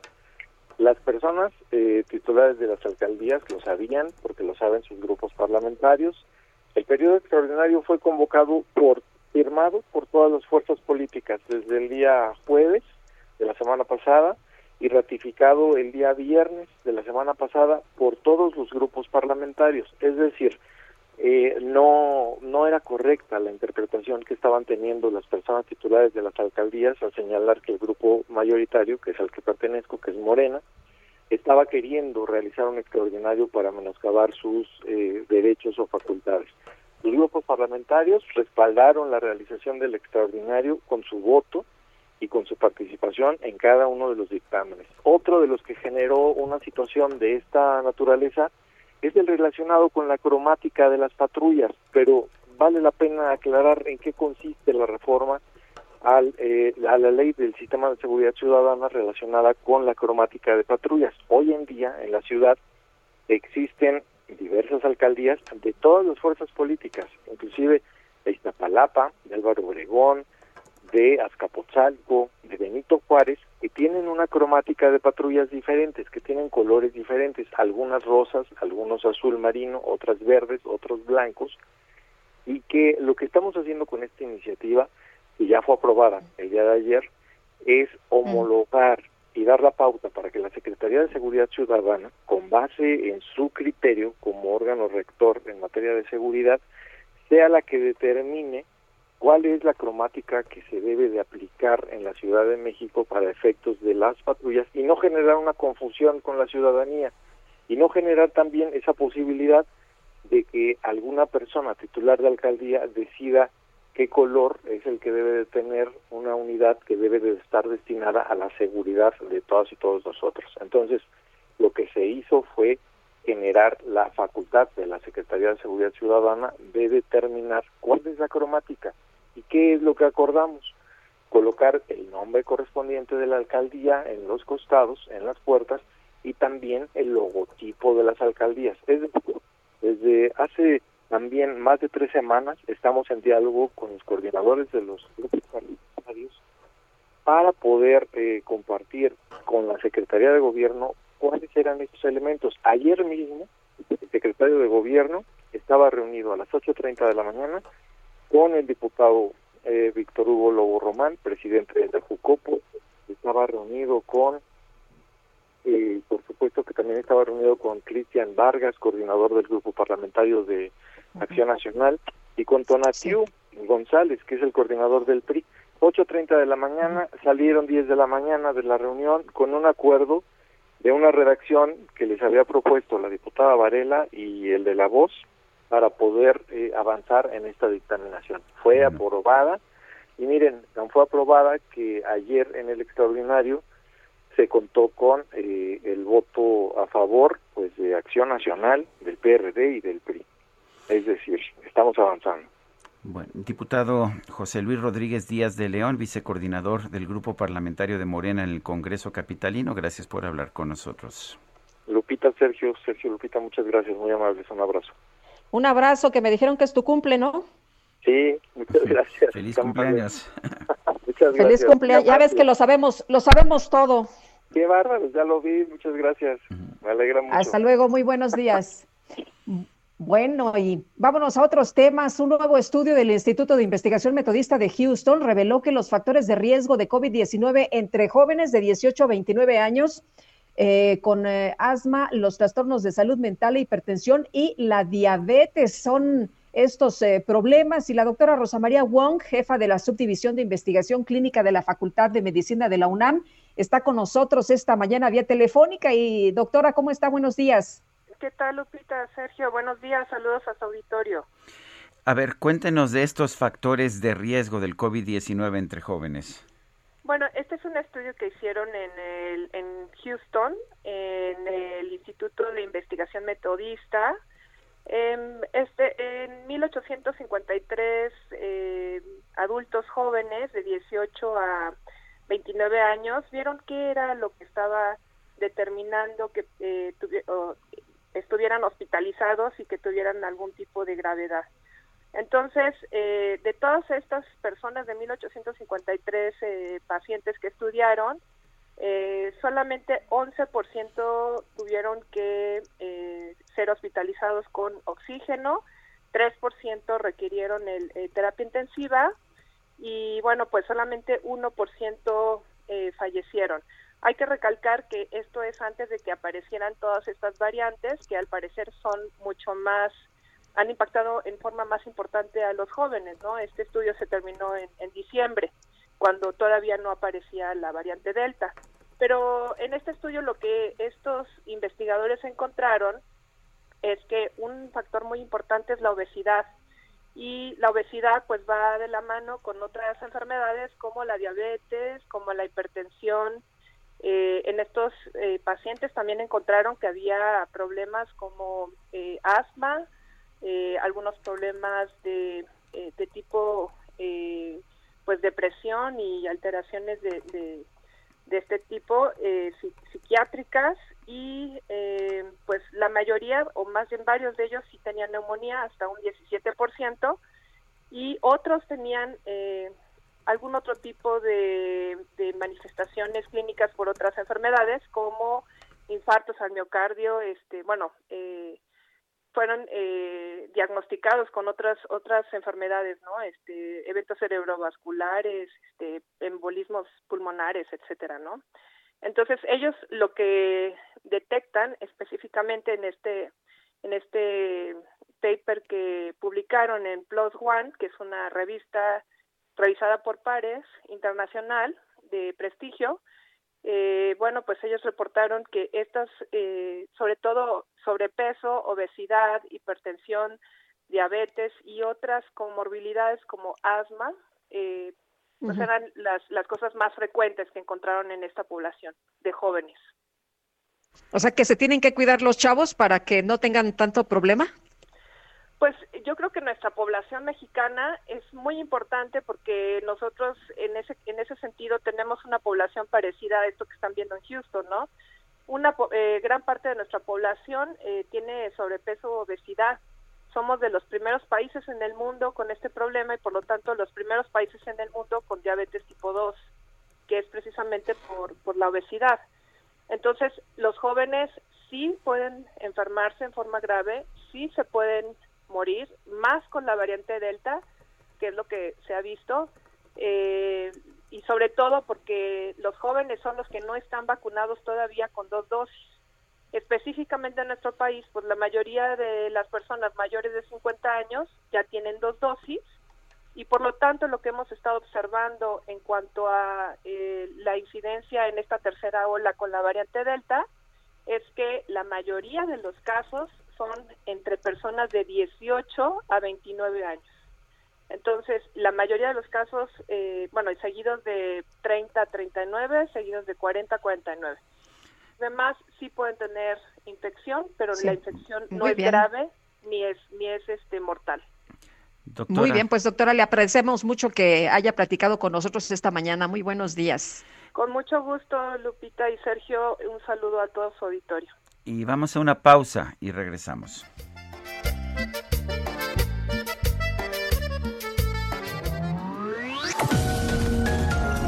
Sergio Sarmiento y Lupita Juárez quieren conocer tu opinión, tus comentarios o simplemente envía un saludo para ser más cálida esta mañana.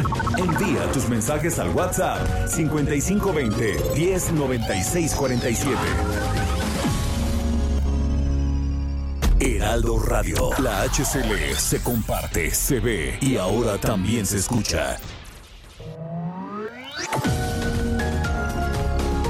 Continuamos con Sergio Sarmiento y Lupita Juárez por El Heraldo Radio. Jaque Mate con Sergio Sarmiento. La proclividad del presidente de la República de buscar rivales, de buscar enemigos donde no hay, puede tener consecuencias políticas muy negativas para su persona. Ayer, por ejemplo, el presidente Andrés Manuel López Obrador acusó a Manuel Velasco, el exgobernador de Chiapas, senador por el Partido Verde, de haber estado detrás de las protestas de la Coordinadora Nacional de Trabajadores de la Educación que impidieron su acceso a distintos eventos en el pasado fin de semana. Ahora bien, todos sabemos que a la Coordinadora Nacional de Trabajadores de la Educación no la controla nadie más que sus propios líderes. No hay ningún indicio de que Manuel Velasco haya querido poner en riesgo la fructífera, la muy rentable alianza que tiene con el gobierno del presidente López Obrador, pues simple y sencillamente para impedir que, por ejemplo, el mandatario pudiera entrar a una conferencia de prensa o a un cuartel militar.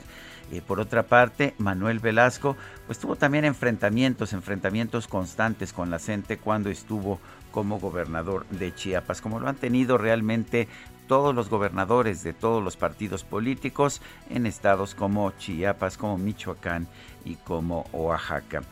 El presidente de la República hace mal en pensar que todo aquel que tiene un punto de vista diferente o todo aquel incluso que lo haya ayudado, eh, pues pueda ser un rival al que hay que al que hay que descalificar de una manera u otra.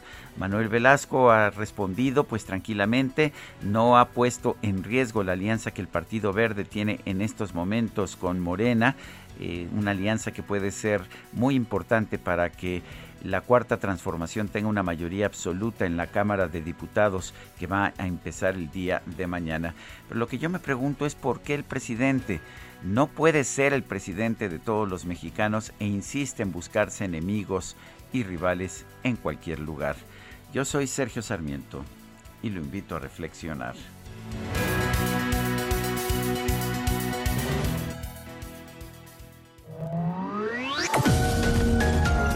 Para Sergio Sarmiento tu opinión es importante. Escríbele a Twitter en arroba Sergio Sarmiento. En Soriana, el ahorro es para todos con la oferta de cada día. Hoy martes 31, dale lo mejor a tu familia, aprovechando que el kilo de pollo entero está a solo 37.90, hasta 3 kilos por cliente. Soriana, la de todos los mexicanos. Solo agosto 31. Aplica restricciones. Aplica en Hiper y Super. Hola, buenos días. Sergio y Lupita. Soy Lilia Martínez de la Ciudad de México. Felicidades por su programa. Gracias por mantenernos informados y formar opinión, no darnos su opinión. Nos dan ustedes las noticias y se agradece. Gracias, buen día.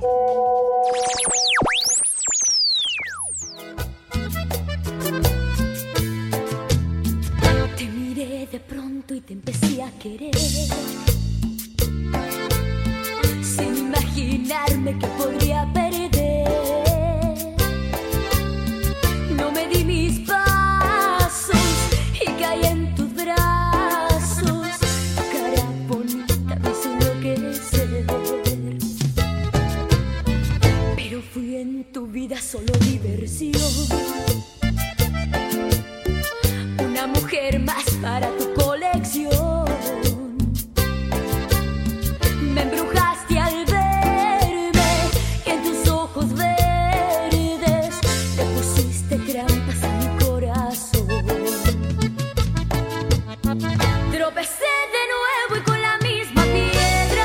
Ay, ya sabes, Guadalupe, uno comete el mismo error siempre, tropecé de nuevo y con la misma piedra. No, pues pónganse listos, pónganse listas. Bueno, pues es Adrián, perdón, es Alicia, Alicia Villarreal con el grupo Límite. ¿Qué pasó? No, ¿Qué bueno, pasó? pues, es- es Alicia Villarreal. Perdón.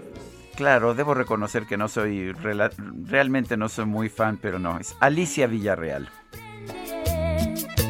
Yo pensé que ya estabas echando de cabeza al pobre de nuestro ingeniero Adrián, hombre. ¿Por qué? ¿Por qué echarlo de cabeza? Con el mismo pie. ¿Con el mismo qué? Pues con el mismo pie, ya sabes que se equivoca uno y Ah. se tropieza. Bueno, vamos, ¿qué te parece si vamos mejor a un resumen de la información más importante de esta mañana? Desde Palacio Nacional, la titular de la Secretaría de Educación Pública, Delfina Gómez, informó que de acuerdo con cifras preliminares, 11.4 millones de alumnos regresaron a clases presenciales este lunes. Hasta hoy queremos confirmarlo bien, porque hay pequeños que el día de ayer no se presentaron, sino se presentan hoy, en esa parte de que están la mitad y la mitad. Entonces todavía esta semana vamos a estar en ese proceso de precisamente eh, confirmación de datos, no queremos dar datos erróneos, queremos dar da- datos muy precisos. Y estos son los datos que así se contabilizaron, así que niño por niño y que son los reales. Eh, ya en próximas horas estaremos dando y actualizando dicha información. Bueno, y el subsecretario de Prevención y Promoción de la Salud, Hugo López Gatel, aseguró que la pandemia de COVID-19 en México presenta una tendencia sostenida a la baja, por lo que esta semana podría cerrar con una caída del 10%. El gobierno de los Estados Unidos señaló que ya investiga los casos de cinco gobiernos estatales que han tomado medidas para impedir el uso de mascarillas en el interior de las escuelas. El presidente de la Unión Americana, Joe Biden, anunció que esta tarde va a emitir un mensaje a la ciudadanía sobre la retirada de tropas estadounidenses de Afganistán.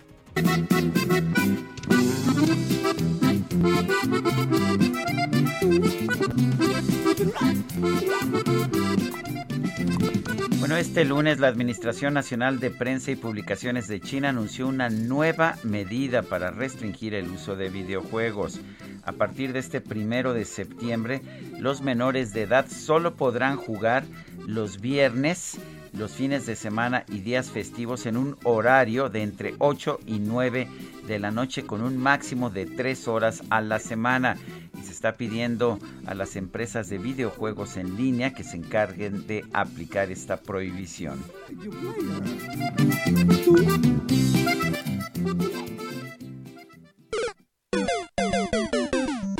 Lo mejor de México está en Soriana. Aprovecha que la manzana Golden en bolsa está a 24.80 el kilo o la sandía con semilla a 7.80 el kilo. Sí, manzana a 24.80 el kilo o sandía con semilla a 7.80 el kilo. Martes y miércoles del campo de Soriana. A septiembre 1. Aplican restricciones. El Químico Guerra con Sergio Sarmiento y Lupita Juárez.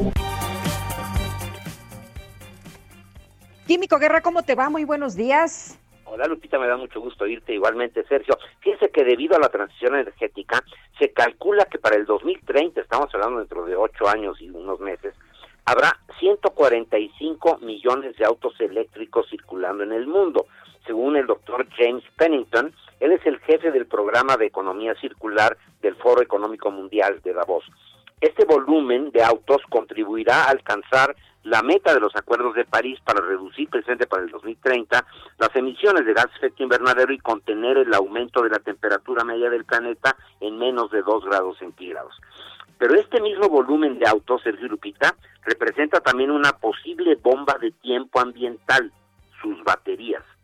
El Foro Económico Mundial estima que entre hoy y el 2030 12 millones de toneladas de baterías de ion litio serán retiradas del uso no solamente requieren esas baterías de grandes cantidades de materias primas, incluyendo litio, níquel, cobalto, cuya minería ya por sí tiene impactos ambientales y sociales, sino que representan una amenaza de montañas de basura electrónica al llegar al final de su ciclo de vida.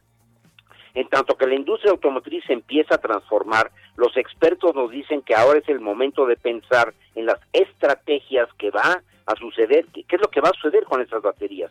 Ahora mismo, cientos de millones de dólares están fluyendo hacia startups, estas pequeñas empresas normalmente de jovencitos, ¿no? que están ideando innovación, y, además centros de investigación superior, para encontrar los caminos para desarmar baterías muertas y extraer los metales valiosos contenidos en ellas.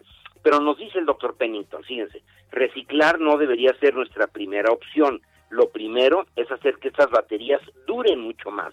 Comenta la doctora Jessica Richter, investigadora en políticas ambientales de la Universidad de Lund y coautora de este estudio. La estoy citando. Hay todavía mucha capacidad residual en las baterías de primer uso. Estas baterías ya no pueden ser usadas en vehículos, pero pueden tener una segunda vida, por ejemplo, para almacenar energía excedente de las granjas solares o eólicas.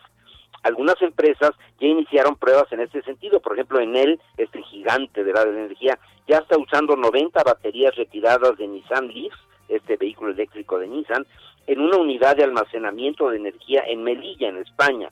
Y en el Reino Unido, la empresa Powervolt se alió con, lo, con Renault para armar sistemas domésticos de almacenamiento de energía. Precisamente este tema que he comentado mucho con ustedes de la intermitencia, ¿no? De los eh, molinos de viento, de las celdas solares. Bueno, pues hoy en día ya sabemos que podemos almacenar, almacenar la energía cuando se produjo, por, por ejemplo, con las celdas solares durante el día para usarlas durante la noche. Pues los millones de baterías de eh, los autos usados después de su vida útil que ya no pueden propulsar un vehículo sí sirven para el almacenamiento de energía y esta es una solución a este problema que se nos viene encima, Sergio Lupita.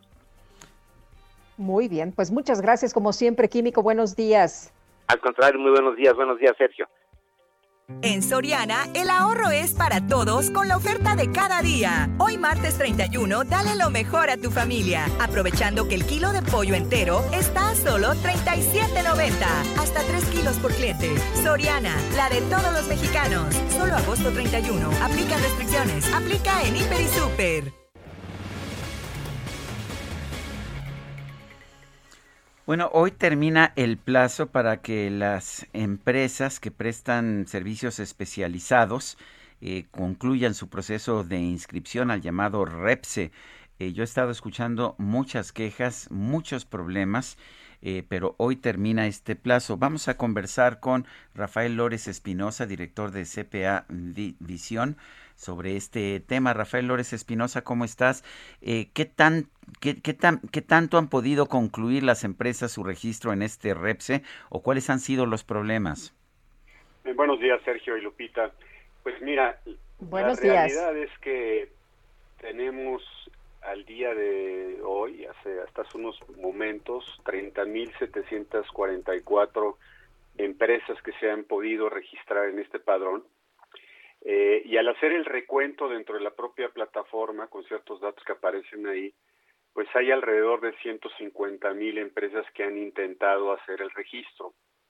Esto quiere decir que solo el 20% lo ha logrado y además también en nuestra plataforma donde estamos atendiendo a muchas empresas eh, eh, que prestan este tipo de servicios, alrededor de 5 mil, pues nos estamos dando cuenta que solo han podido inscribirse alrededor de 1.700 empresas dentro del padrón. Es un problema gravísimo porque a partir del día de mañana estas actividades que prestas al, amparo de la subcontratación permitida, que es esto del REPSE, pues simple y sencillamente si no estás en el padrón no lo vas a poder hacer.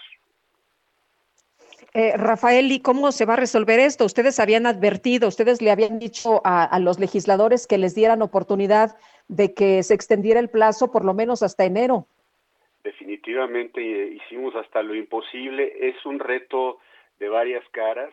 Uno es el tecnológico por parte pues, de quien está inscribiendo. No es fácil, es un reto que en muy pocos meses se está dando el crear estas plataformas para que la propia Secretaría tenga la capacidad para atender a pues, estas 150 mil empresas, ¿no? Y si es que son 150 mil, porque pueden ser muchas más. Yo creo que hay, hay, hay un desconocimiento también en las propias empresas y personas físicas de si está sujeto o no a la parte del registro. Imposible hacerlo en este plazo. Definitivamente, eh, pues la lógica, la prudencia debió de haber mandado y, mandar el plazo de inicio al primero de enero, pero bueno, empieza mañana y, y empieza, digo empieza porque realmente el reto empieza mañana, porque hay que mantener ese padrón y además también hay que atender la responsabilidad solidaria que tiene cada una de las empresas, tanto prestadoras como receptoras de los servicios, de cuidar el ámbito fiscal de uno y el otro. Entonces es un reto que inicia, es un, de verdad es una reforma fiscal en toda su magnitud, es recaudadora totalmente y pues yo veo que las empresas pues no están preparadas para esto. Rafael, eh, eh, has estado hablando de empresas, pero ¿cuántos, ¿de cuántos trabajadores estamos hablando que se van a ver afectados? Pues mira, la verdad es muy difícil eh, decirlo porque no tenemos los datos como tal, pero yo sí, yo sí creo que estamos hablando de millones de, de, de, de empleados alrededor de esto, definitivamente. Me, me, dice, me dice una persona que trabaja en una empresa privada, dice que esto del REPS es una reverenda tontería. Lo peor es que si yo no presento el famoso certificado de inscripción me van a quitar contratos es muy molesto, es lo que dice esta persona. ¿Qué puede hacer una empresa que, pues, que no haya podido concluir el registro?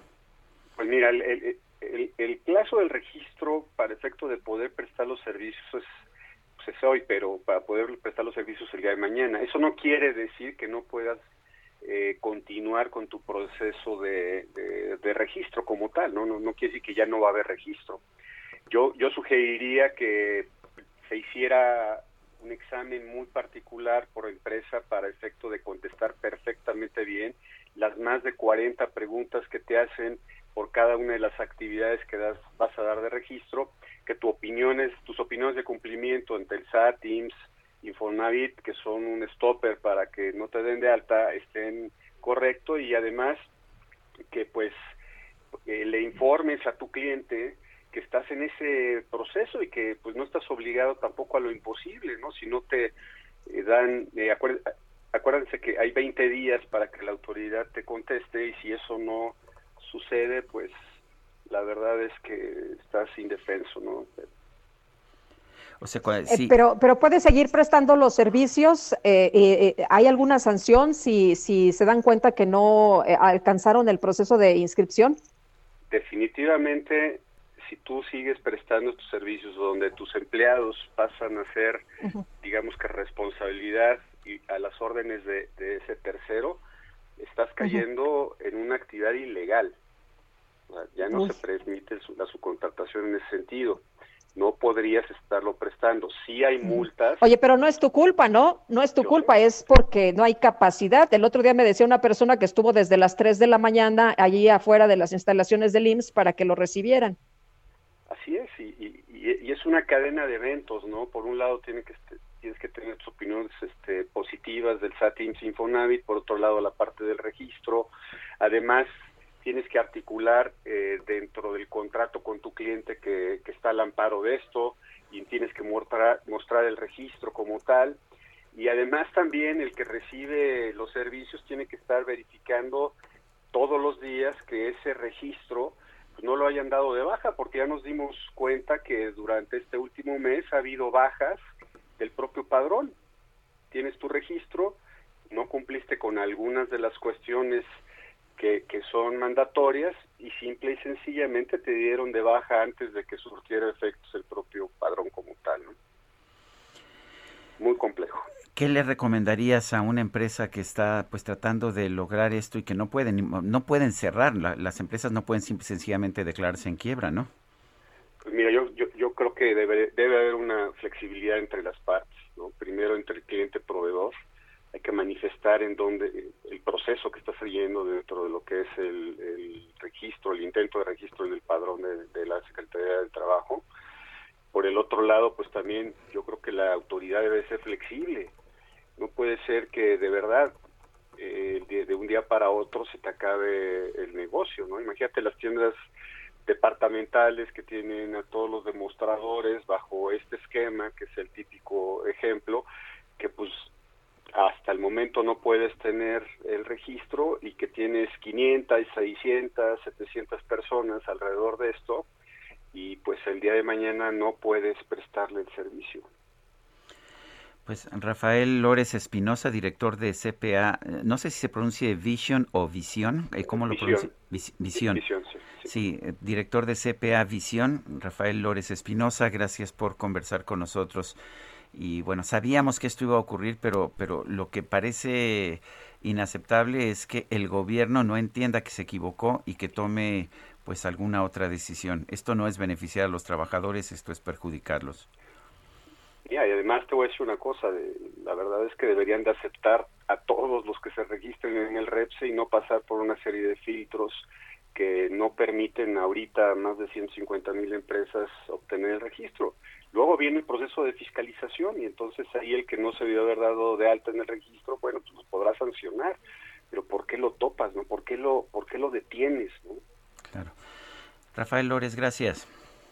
A ustedes, buenas tardes.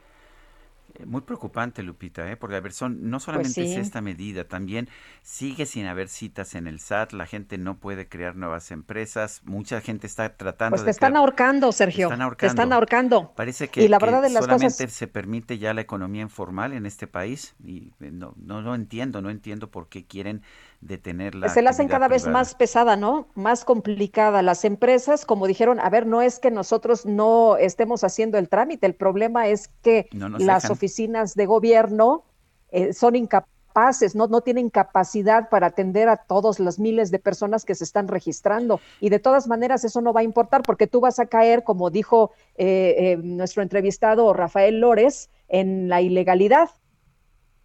Bueno, pues en fin. vamos con otros temas. Guadalupe, adelante.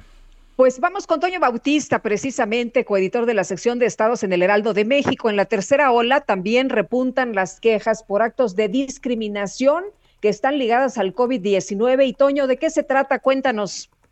Sergio Lupita, buenos días. Así es, fíjate que en medio, fíjense que en medio de la tercera ola de la COVID-19, las quejas relacionadas con la pandemia que recibe el Consejo Nacional para Prevenir la Discriminación también tuvieron un repunte luego de casi dos meses de no haber recibido ninguna petición. En el corte del 16 al 19 de marzo pasado, justo cuando se cumplió el primer año de la pandemia, el CONAPRE reportó que no se había presentado ninguna queja. Así se mantuvo hasta el pasado 10 de mayo. De esa fecha al 20 de agosto, que es la actualización más reciente que tiene, se registraron en dicho periodo 54 peticiones relacionadas con actos de discriminación contra las personas con motivo de la pandemia. La cifra se presenta justo cuando se alcanza un récord eh, de contagios por el coronavirus SARS-CoV-2, que el 18 de agosto sumó 28.953 casos de manera oficial.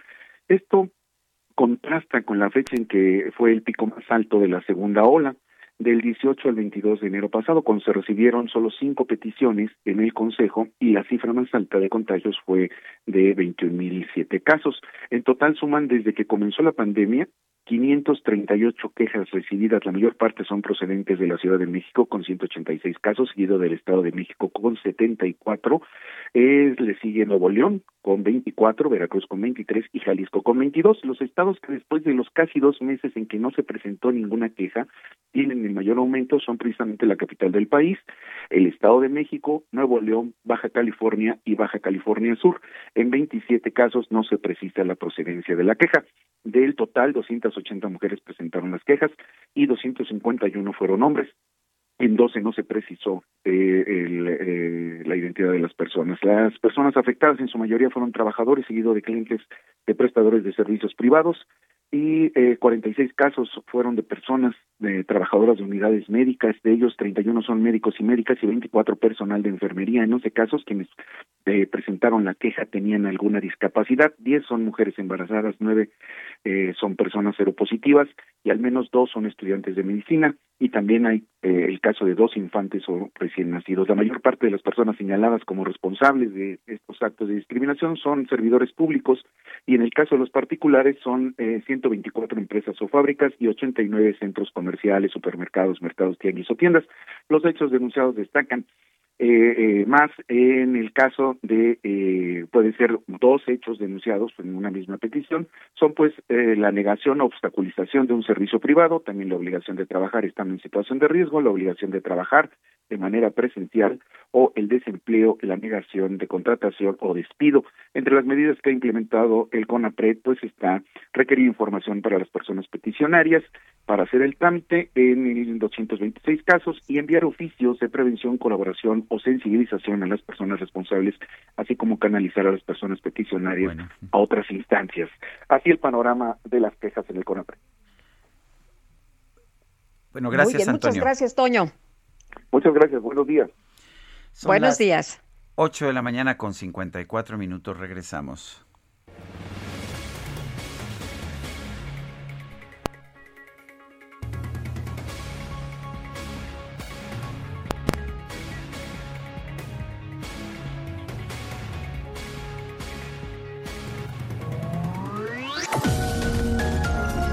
Sergio Sarmiento y Lupita Juárez quieren conocer tu opinión, tus comentarios o simplemente envía un saludo para ser más cálida esta mañana. Envía tus mensajes al WhatsApp 5520 109647. Heraldo Radio, la HCL se comparte, se ve y ahora también se escucha. Continuamos con Sergio Sarmiento y Lupita Juárez por El Heraldo Radio. Seguro que todos tenemos un proyecto que por una u otra cosa hemos dejado pendiente, a veces por el tiempo, por los niños, porque luego. Pero si ya te decidiste a dar el primer paso y quieres hacerlo realidad, cuentas con un crédito personal Citibanamex. Desde el principio está genial, porque no te cobran comisión por apertura y además tú escoges el plazo que más te convenga y pagas en mensualidades fijas. ¿Qué esperas? Cumple esa meta con un crédito personal Citibanamex. Pídelo hoy en cualquier sucursal. Consulta requisitos y CAT en citibanamex.com. Ya no pienso mantener este cariño.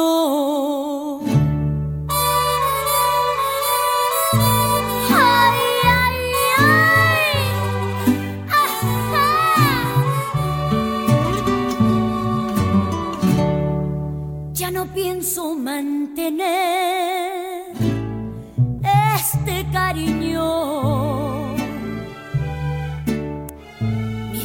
me parto el alma, te das la Oh, vida le de pasa, ¿eh? Me placeres. consta, lo he visto en innumerables ocasiones. Te quedó grande la yegua, es lo que canta Alicia Villarreal. ¿Cómo lo ves, Guadalupe? Ándale. He, Pues visto, vámonos. he visto más de un machín que le queda grande la yegua. Sí, oye, hay mucho machín, mucho machín. Oye, vámonos a los mensajes. Dice una persona de nuestro auditorio, ya la Mojica. Buenos días, tengan excelente día. Es totalmente reprochable e inaudito lo sucedido ayer con los alcaldes y por eso, como ciudadana, le exijo a Batres. Ay, ¿ya me quitaron la musiquita o no? Ahí no, sigue. ahí está, sí. No, pues ya quítenla, vámonos a los mensajes. Eh, dice, es totalmente reprochable inaudito lo sucedido ayer con los alcaldes y por eso como ciudadana le exijo a Batres que deje su machismo y a la jefa de gobierno sus berrinches y se pongan a trabajar, que para eso los alquilamos, la ciudad no es de ellos, basta de tanta violencia, tengan el mejor de los días.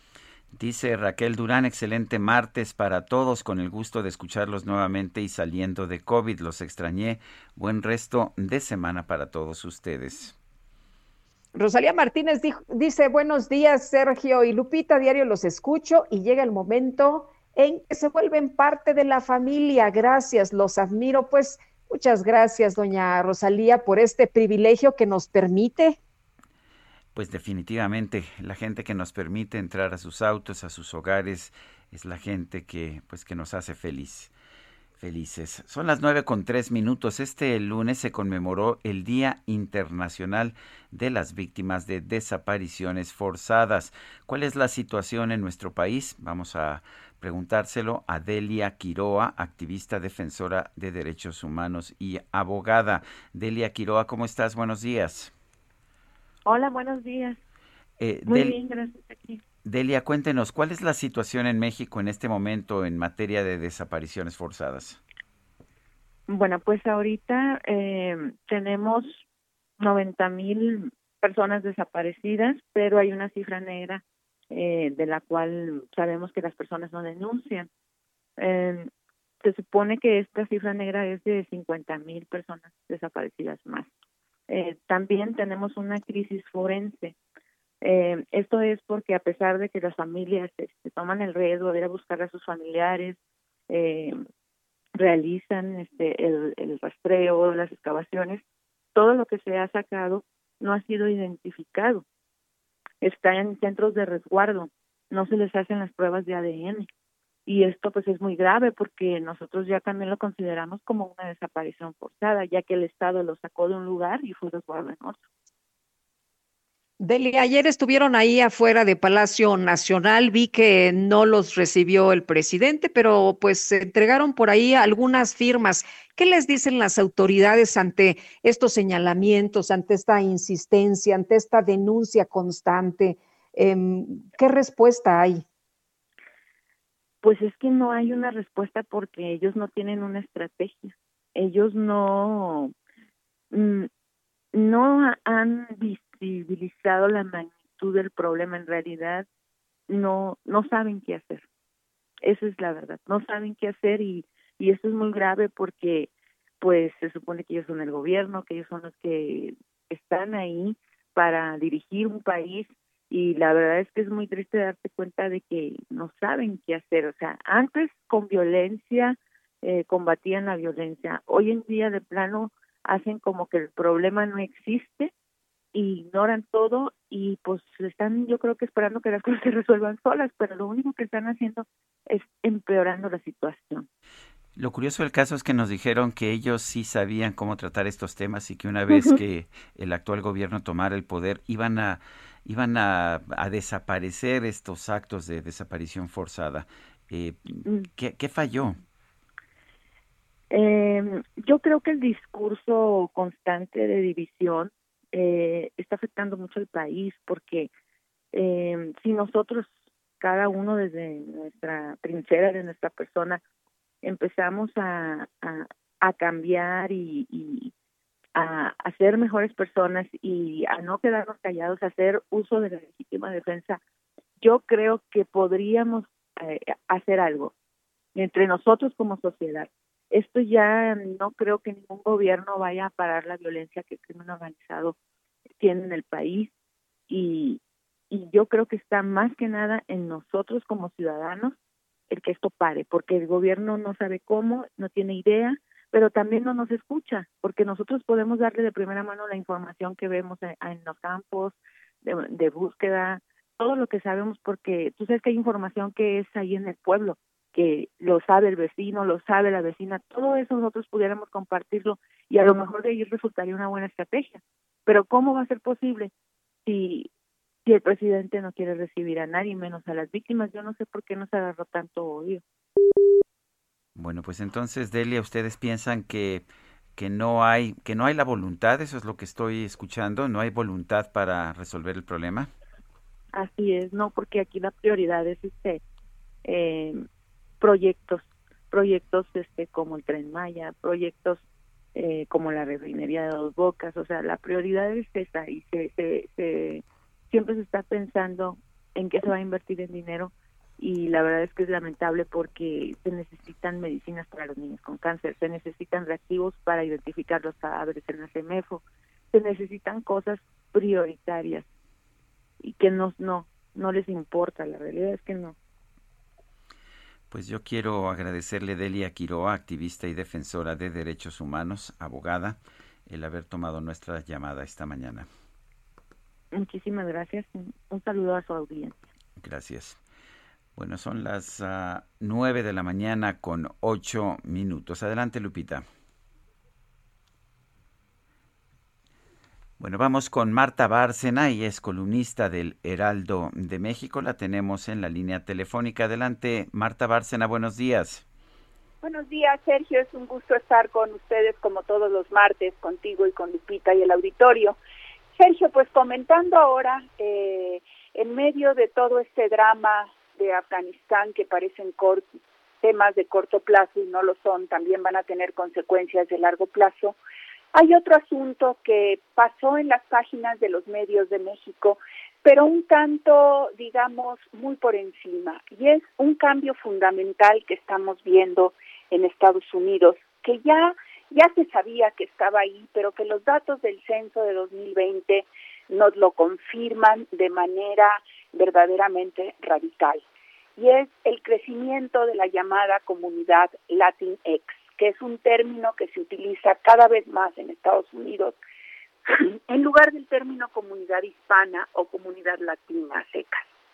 ¿Y por qué estos datos son importantes? Porque nos confirman que esta comunidad latinex es ya la primera minoría en Estados Unidos, que equivale al 18.1% de la población de los Estados Unidos, que es de un total de 331 millones, la comunidad Latinx son 62.1 millones.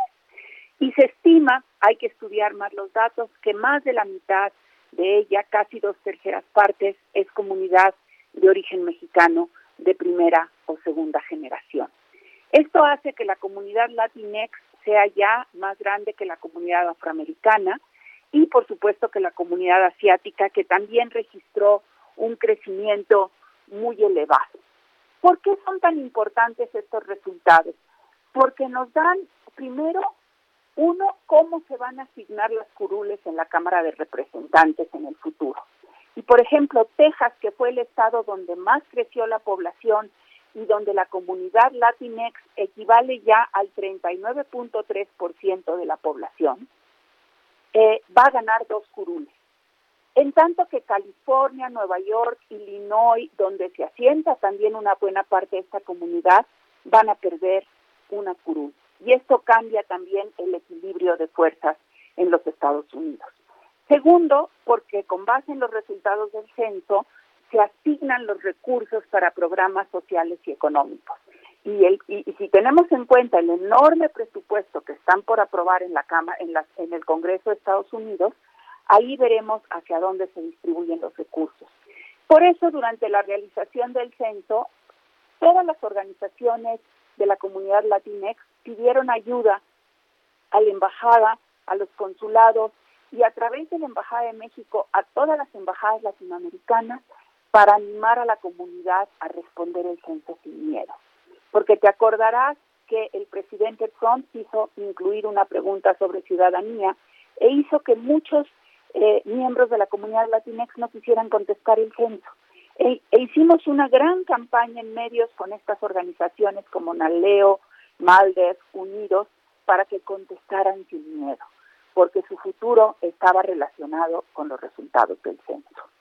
Creo también que estos resultados nos darán luz en México para estudiar si tenemos los consulados en donde deben de estar o si tenemos que cerrar algunos y abrir en otros lados de acuerdo a donde está la comunidad.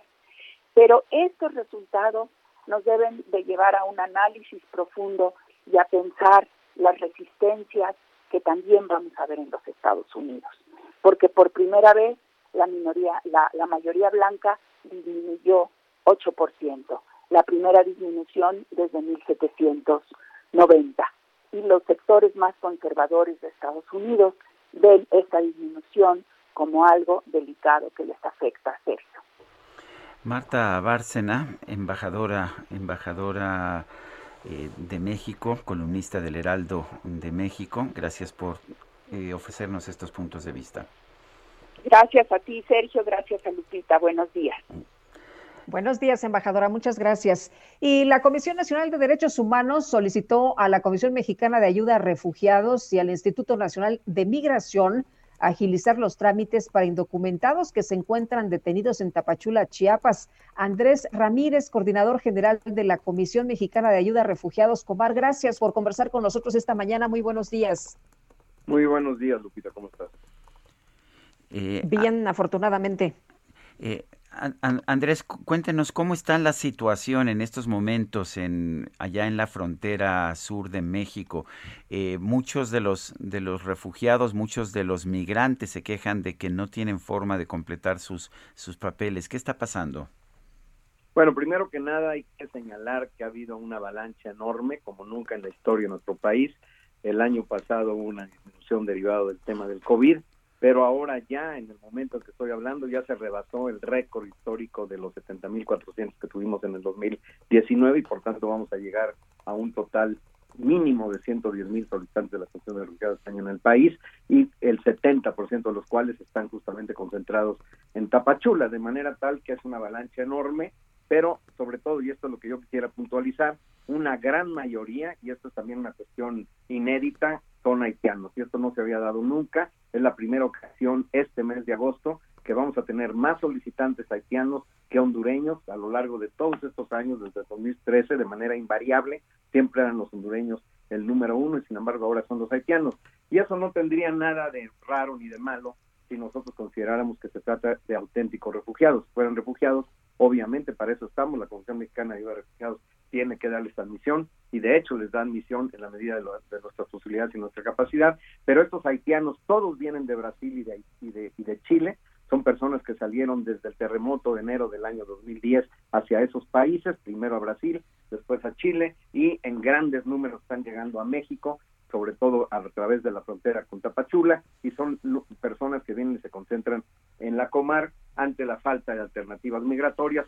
Todos vienen a la Comar y la verdad es que nosotros nos están sobrepasando y no tenemos la forma de poder realmente avanzar en procesar los casos de las personas que efectivamente están en necesidad de protección internacional y que pues son de varias nacionalidades y que es nuestro trabajo y por eso nosotros estamos urgiendo que se busquen alternativas migratorias para los haitianos porque además hay que ser muy claros, los haitianos no pueden ser devueltos a su país, el país está colapsado, se vino un magnicidio, un terremoto, un huracán, el país ya de por sí estaba absolutamente colapsado a nivel del parlamento, a nivel económico, social y político, de manera que no hay forma de regresar a los haitianos pero eso no significa que son refugiados por las razones que acabo de exponer y tendría que haber alternativas migratorias para ellos. Eh, Andrés, ustedes están rebasados para realizar los trámites y si esto es así, ¿qué opción queda? No, pues ya lo dije. Yo creo que acá lo más importante, desde luego nosotros siempre y de manera permanente estamos buscando la forma de ser fortalecidos en nuestra capacidad operativa, estamos buscando formas de simplificar los trámites, de fusionar los trámites, de ser más eficientes, más productivos. El personal está extenuado, está trabajando en su máxima capacidad y con las mejores técnicas de elegibilidad, muy apoyados por el Alto Comisionado de Naciones Unidas para Refugiados, pero pues no hay capacidad que valga si viene una avalancha y sobre todo de personas que no están en necesidad de protección internacional y que no hay alternativas migratorias para ellos porque justo y repito, es decir, que estas personas tienen que ser atendidas y tienen que darles alternativas migratorias.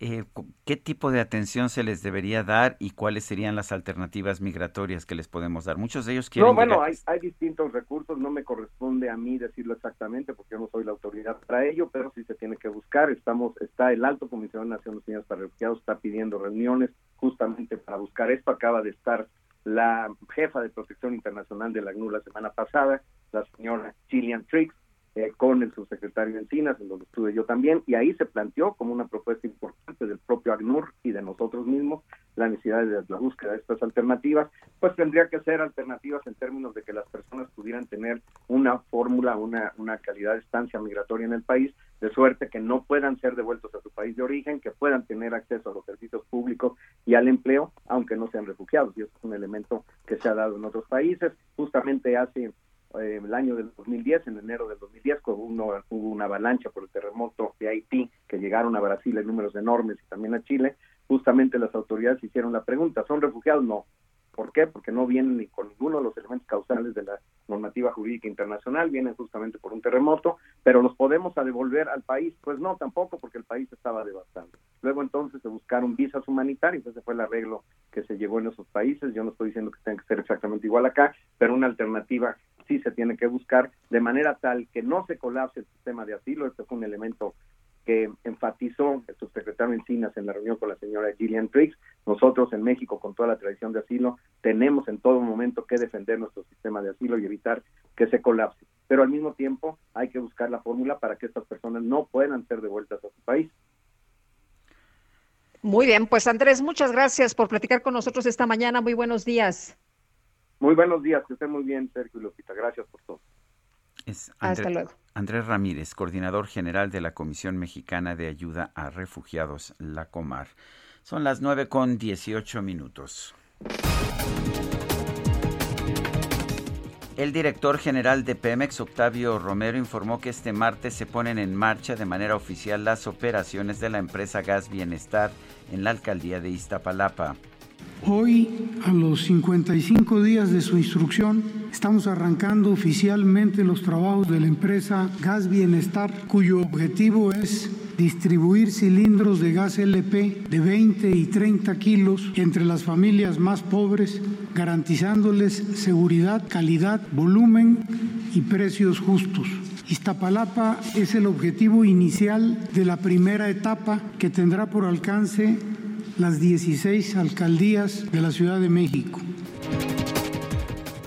Bueno, pues ahí se presentaron los repartidores del gas en la mañanera. Y por otro lado, el presidente López Obrador informó que este miércoles va a presentar un nuevo informe de gobierno en el recinto Juárez del Palacio Nacional. Iker de Luisa, director general de la Asociación Mexicana de Ferrocarriles, señaló que el bloqueo que mantiene la CENTE en las vías férreas de Calzoncin, Michoacán, lleva 26 días y ha impedido el paso de 104 trenes. Y la Unión Europea recomendó a los países del bloque que restablezcan las restricciones de viaje para los turistas de los Estados Unidos ante el incremento de los contagios de COVID-19. Y agárrate, chencha, que vamos a 30. Yo tengo la carcachita más cuidadita y singular. Aunque anda puja que puja, nadie la empuja la arranca. Bueno, en Francia el gobierno de París puso en marcha una nueva medida para presuntamente reducir la contaminación, hacer más seguras las calles y reducir los accidentes de tránsito.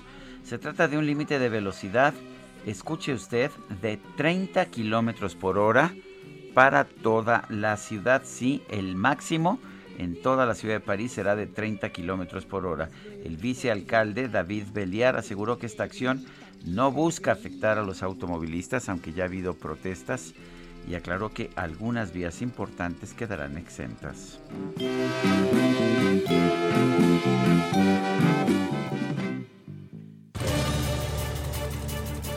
Tenemos información desde Viaducto con Gerardo Galicia. ¿Qué pasa, Gerardo?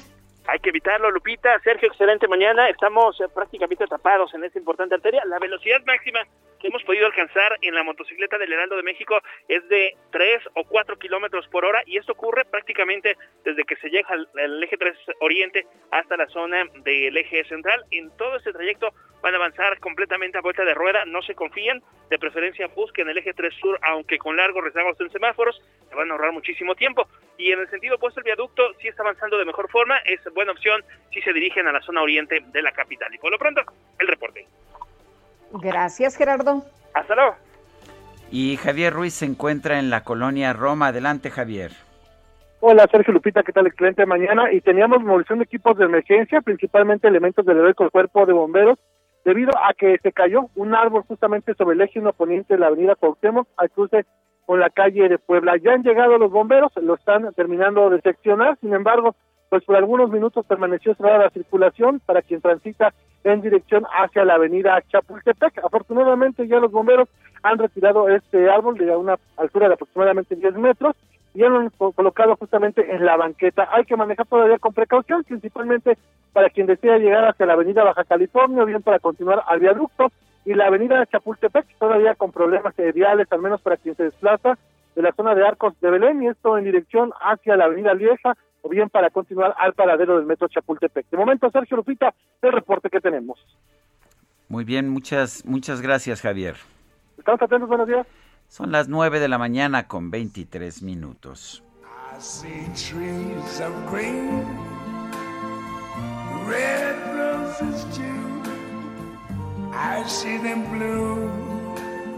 Sitio de jazz histórico de Nueva Orleans, donde una vez trabajó un joven Louis Armstrong, se derrumbó cuando Ida atravesó Luisiana como uno de los huracanes más potentes que haya azotado a los Estados Unidos. El Karnowski Taylor Shop, donde Armstrong fue contratado por una familia judía, se derrumbó el domingo durante la tormenta. Armstrong tocaba pues un pequeño cuerno de hojalata mientras trabajaba en los vagones de carbón y chatarra según el Servicio de Parques Nacionales. Este negocio abrió en el centro de la ciudad en 1913 y tenía una residencia arriba donde el difunto ídolo del jazz solía comer. La familia que le proporcionó a Armstrong un segundo hogar le prestó dinero para que comprara su primera corneta. Y bueno, pues lamentablemente este huracán, esta pues eh, poderosísima Ida, pues se llevó este sitio a su paso.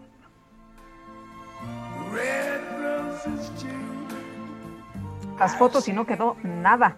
Efectivamente.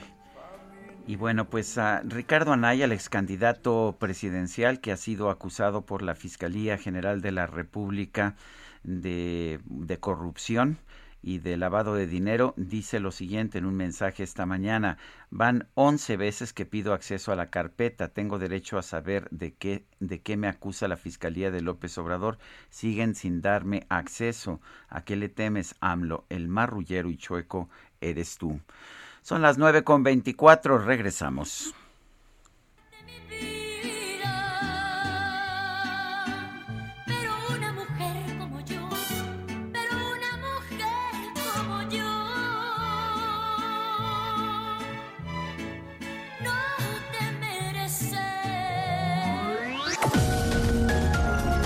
Sergio Sarmiento y Lupita Juárez quieren conocer tu opinión, tus comentarios o simplemente envía un saludo para ser más cálida esta mañana. Envía tus mensajes al WhatsApp 5520 109647. Heraldo Radio, la HCL se comparte, se ve y ahora también se escucha. Continuamos con Sergio Sarmiento y Lupita Juárez por El Heraldo Radio. Lo mejor de México está en Soriana. Aprovecha que la manzana Golden en bolsa está a 24.80 el kilo o la sandía con semilla a 7.80 el kilo. Sí, manzana a 24.80 el kilo o sandía con semilla a 7.80 el kilo. Martes y miércoles del campo de Soriana. A septiembre 1. Aplican restricciones.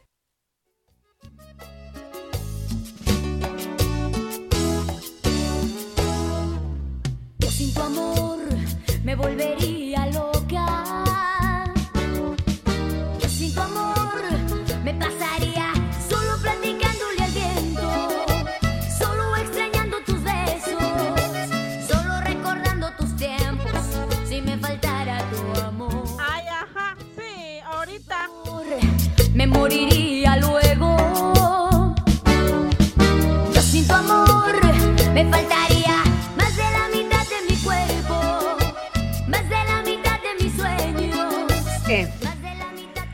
Bueno, pues esto se llama Yo sin tu amor. Ya no te acordabas que estábamos escuchando a Alicia Villarreal.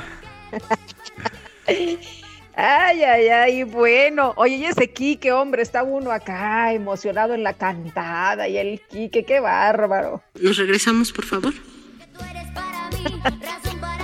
Bueno. Tenemos mensajes de nuestro público.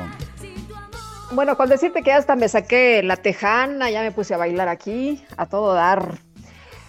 Bueno, vámonos a los mensajes. Y dice una persona del auditorio, estimados Lupita y Sergio, buenos días. Después de casi tres años los vuelvo a encontrar. Les perdí la huella y me da mucho gusto poder escucharlos. Y dice Sergio que te escucha desde finales de los 60 que tenías un programa nocturno en Radio Centro. ¿Tenías un programa nocturno en Radio Centro? Sí, sí, de hecho me debe haber escuchado desde los 80 más bien. Yo empecé en radio en 83, ya pasó tiempo, pero en los 60 estaba yo, tenía, era adolescente apenas.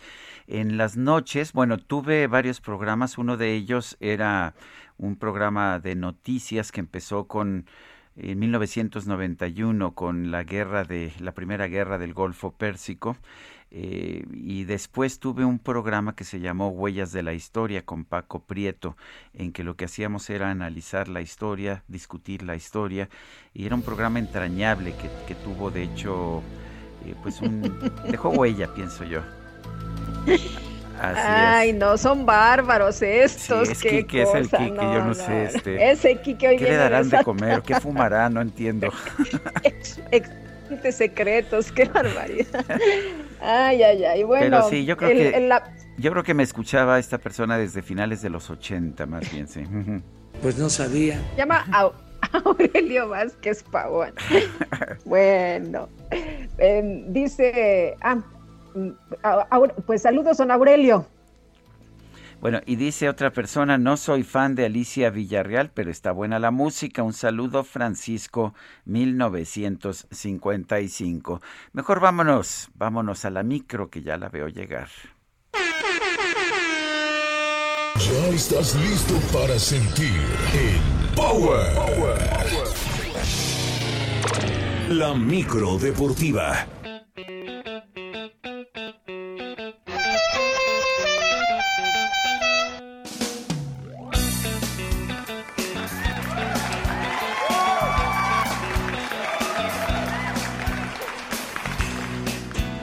Hombre, yo a esa micro sí me subo porque siempre trae buena información y buena música. Julio Romero, ¿cómo te va?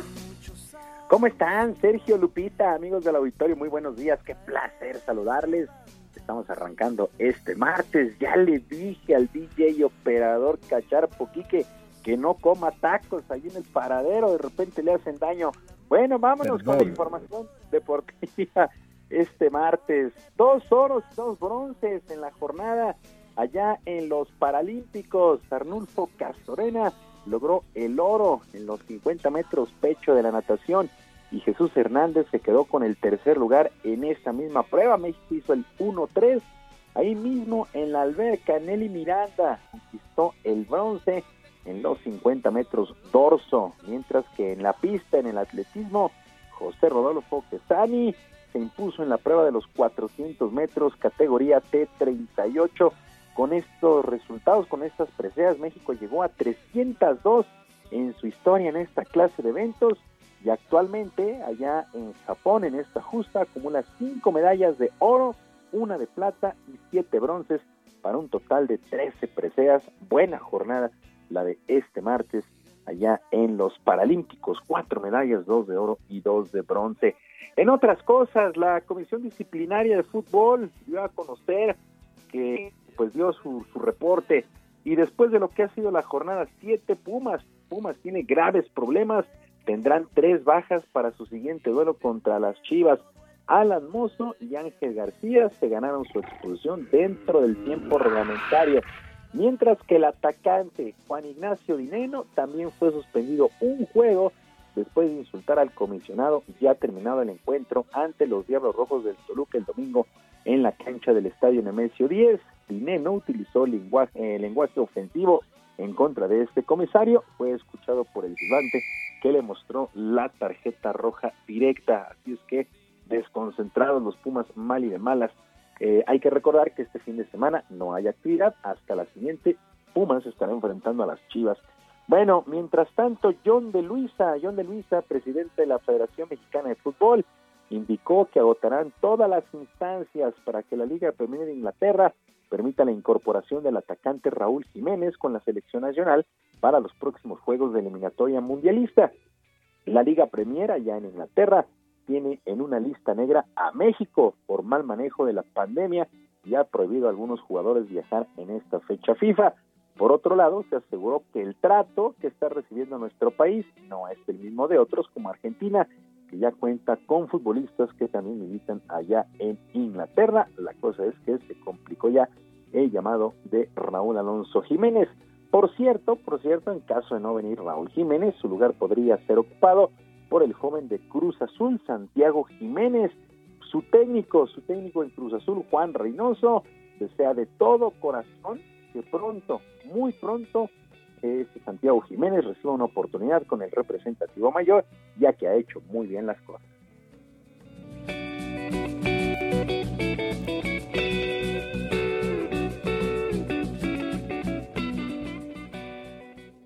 Dios quiera, Dios quiera. La verdad ha hecho los méritos suficientes, pero el que decide es el Tata. Hoy está convocado toda la semana para participar con la sub-21 y Dios quiera que en el corto o mediano plazo pueda estar en la selección mayor.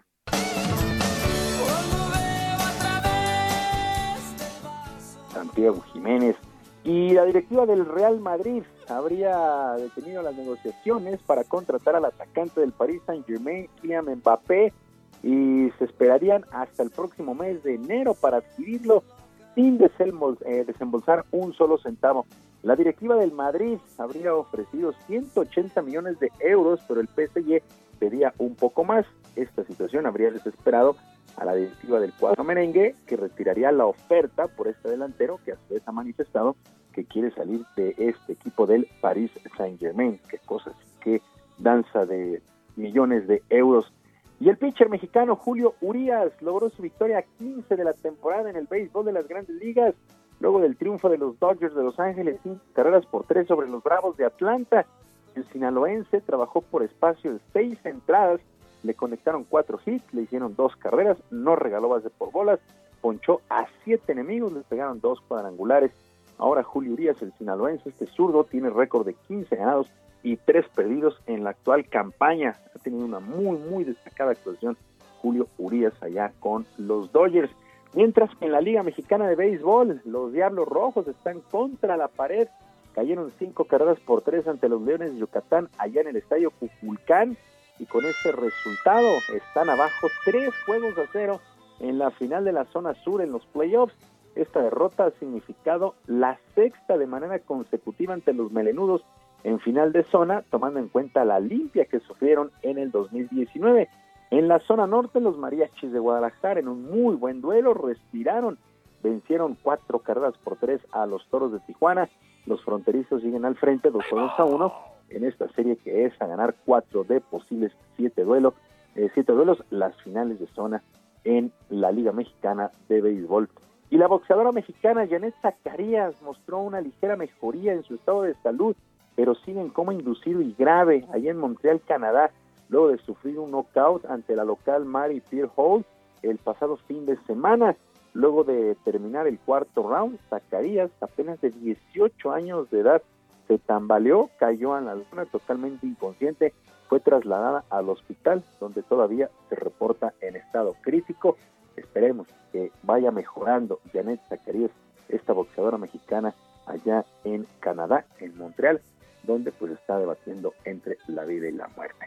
Sergio Lupita, amigos del auditorio, la información deportiva este martes, que es un extraordinario día, yo como siempre les mando un abrazo a la vista.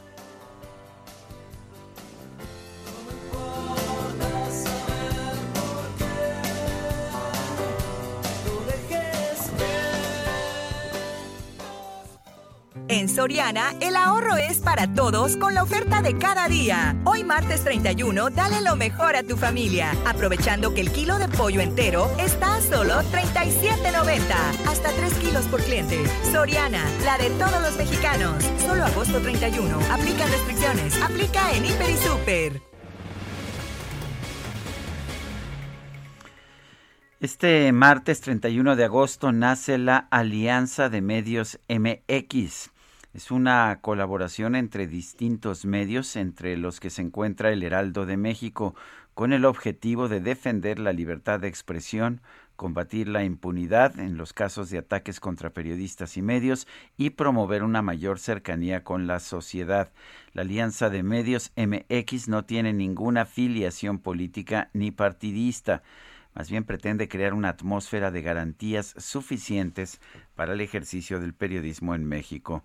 En las últimas tres décadas, más de 200 colegas han sido asesinados y en muchos casos prevalece la impunidad. La Alianza de Medios MX va a publicar de manera conjunta investigaciones especiales para que estos ataques sean visibles y pueda haber reclamos de justicia. Hoy presentamos el caso de Alfredo Jiménez Mota, desaparecido en 2005 en Sonora por lo menos que esclarezcan el caso de mi hijo, dónde quedó, si, si saben dónde quedó, que nos lo entreguen para darle cristiana sepultura. Es el clamor de don Alfredo Jiménez a 16 años de la desaparición de su hijo, el periodista Alfredo Jiménez Mota. Ninguna autoridad, ni federal ni local, ha mostrado avances en las indagatorias. En total, 22 líneas de investigación, la principal, su labor como reportero. Ninguna detención y no tienen acceso a los expedientes, lamenta su hermana Leticia. Al gobierno federal le pido que aceleren la investigación de mi hermano que sigan buscando, que yo pienso que sí hay culpables que, que hay que, que sacar a la luz. El periodista del diario El Imparcial, de 25 años de edad, investigaba el creciente auge del crimen organizado en Sonora y los vínculos con las autoridades. La noche del 1 de abril en Hermosillo, Alfredo se reunió con informantes.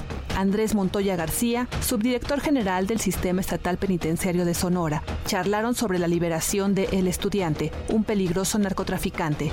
La última llamada que recibió fue del entonces subdelegado de la PGR, Raúl Fernando Rojas Galván, quien nunca fue interrogado.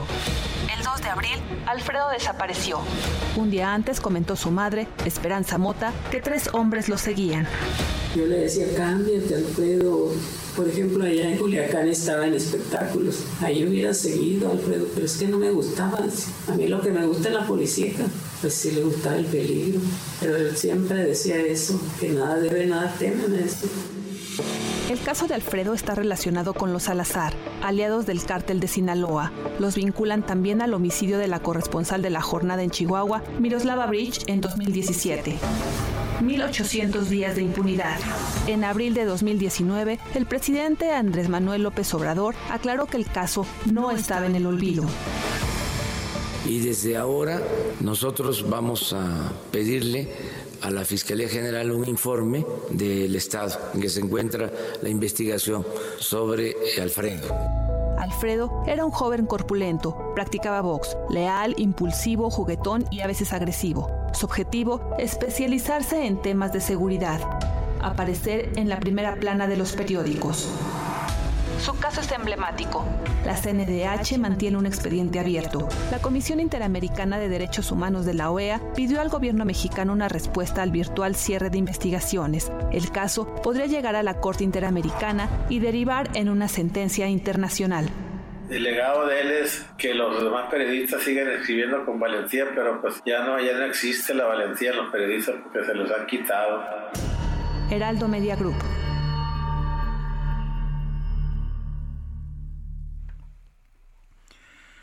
Bueno, pues usted puede consultar el desplegado que da detalles de la Alianza de Medios MX en nuestra edición empresa y en nuestra página web heraldodemexico.com.mx.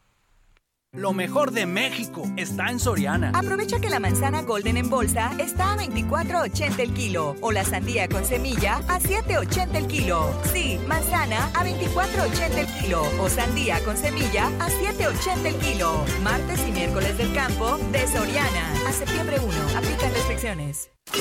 Gastrolab con el chef Israel Arechiga. Israel Arechiga, ¿cómo te va? Muy buenos días. Hola, muy buenos días, querida Lupita, Sergio, todo el auditorio. ¿Sabes contar, ¿sabes contar Lupita? Sí, ya escuché, ya escuché. no cuentes conmigo, estoy este, probando... Este, ¿Qué le llevaste? ¿Qué le llevaste? que te explique Israel. Pues vine a consentir un poquito a Sergio, que lo vi muy solo aquí en la cabina, y le traje unos hot cakes, pero vienen con diferentes, diferentes toppings, y uno de ellos es el tocino, porque justo hoy, el día 31 de agosto, es el Día Mundial del Tocino. Entonces, el tocino es muy común encontrarlo en los desayunos, solo para que se den una idea, más del 50% de los desayunos en todo el mundo se sirven con tocino. Entonces yo no soy tan fan de los hotcakes con tocino, pero la verdad es que en el desayuno no veo otra manera tan sencilla de, añadirlo. Y entonces pues le traje aquí a Sergio unos hotcakes con un toffee salado de caramelo, uno por ahí con salsa de frutos rojos, por ahí tiene uno con miel de maple y ya lo veo muy, muy contento entrándole con singular alegría al tocino. Bueno, pues dicho Oye, es que le está regresando el cuerpo, al, como dicen, el alma al cuerpo, ¿no? Sí, sí, sí, se ve que no había desayunado.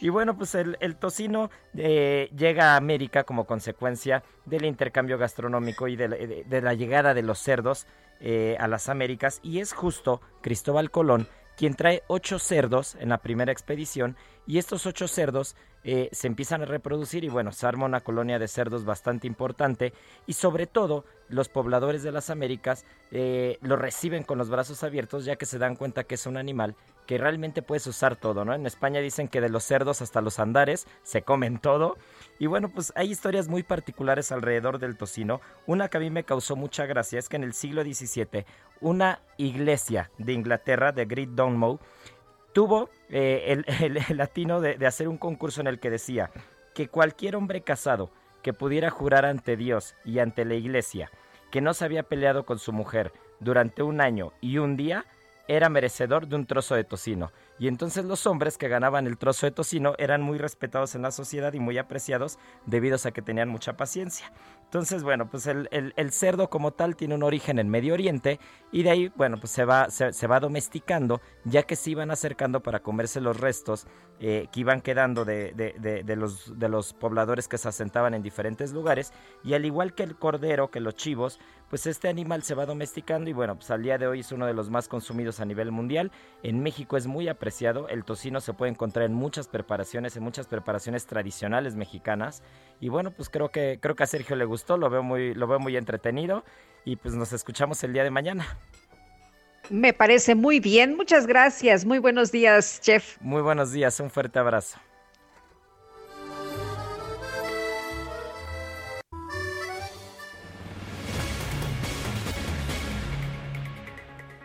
Gracias a Israel Arechiga.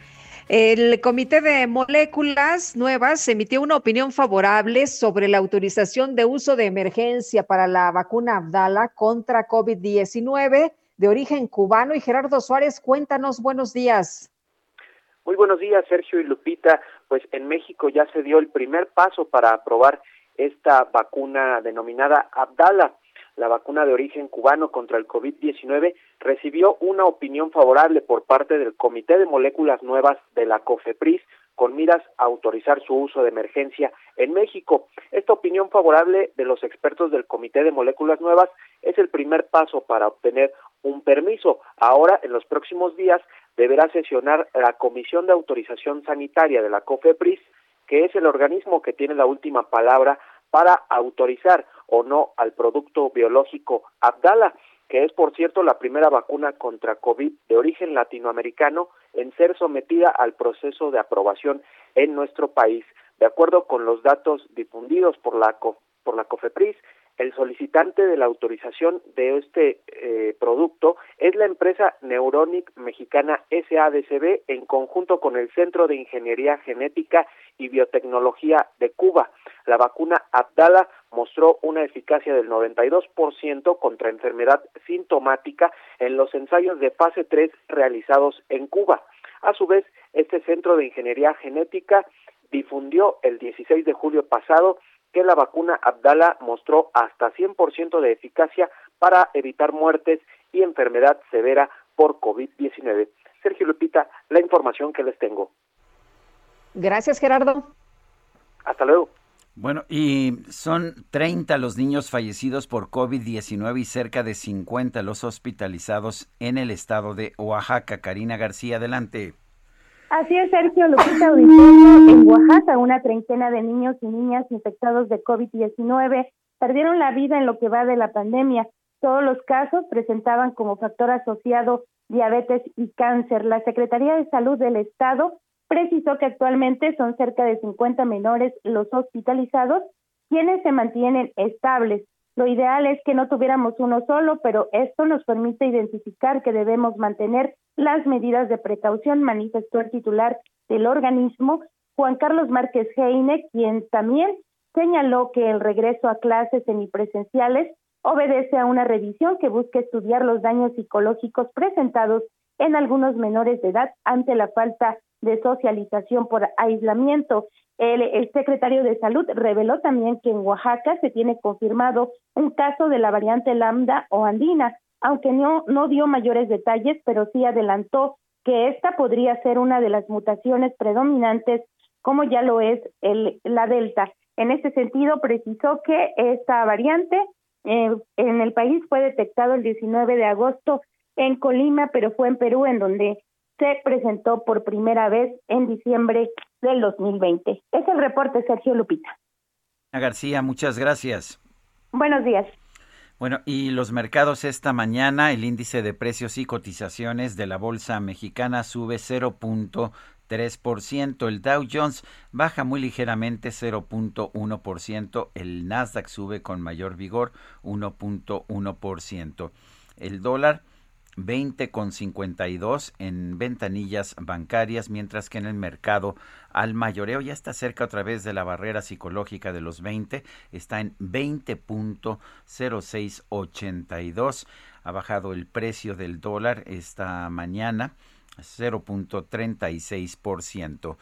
Son las 9 con 53 minutos. ¿Qué crees, Guadalupe? ¿Qué pasó? Que ya se nos acabó el tiempo, sí. A menos que pues, tengas algo así muy urgente que decir en exactamente un minuto, pero no, si no. Muy urgente no, muy urgente no, pero a lo mejor a muchos pues les va a parecer muy bien, les va a caer como anillo al dedo, porque mañana no hay mañanera, pero ¿qué creen? Sí hay informe. Hay informe de gobierno. Ya, no es, ya no es, el tercero, ¿verdad? Viene a ser como el. Pues ya, yo ya perdí. Bueno, dice, dice Jesús Ramírez que es el tercero.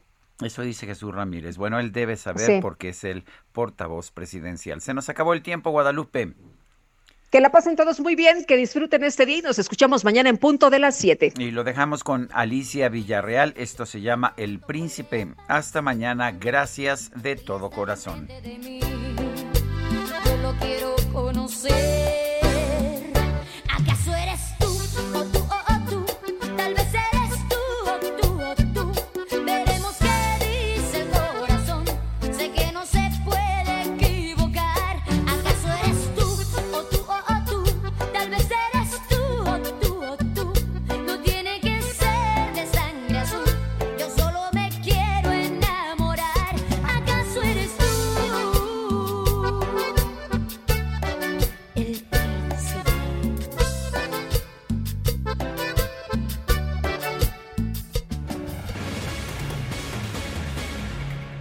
Heraldo Media Group presentó Sergio Sarmiento y Lupita Juárez por El Heraldo Radio.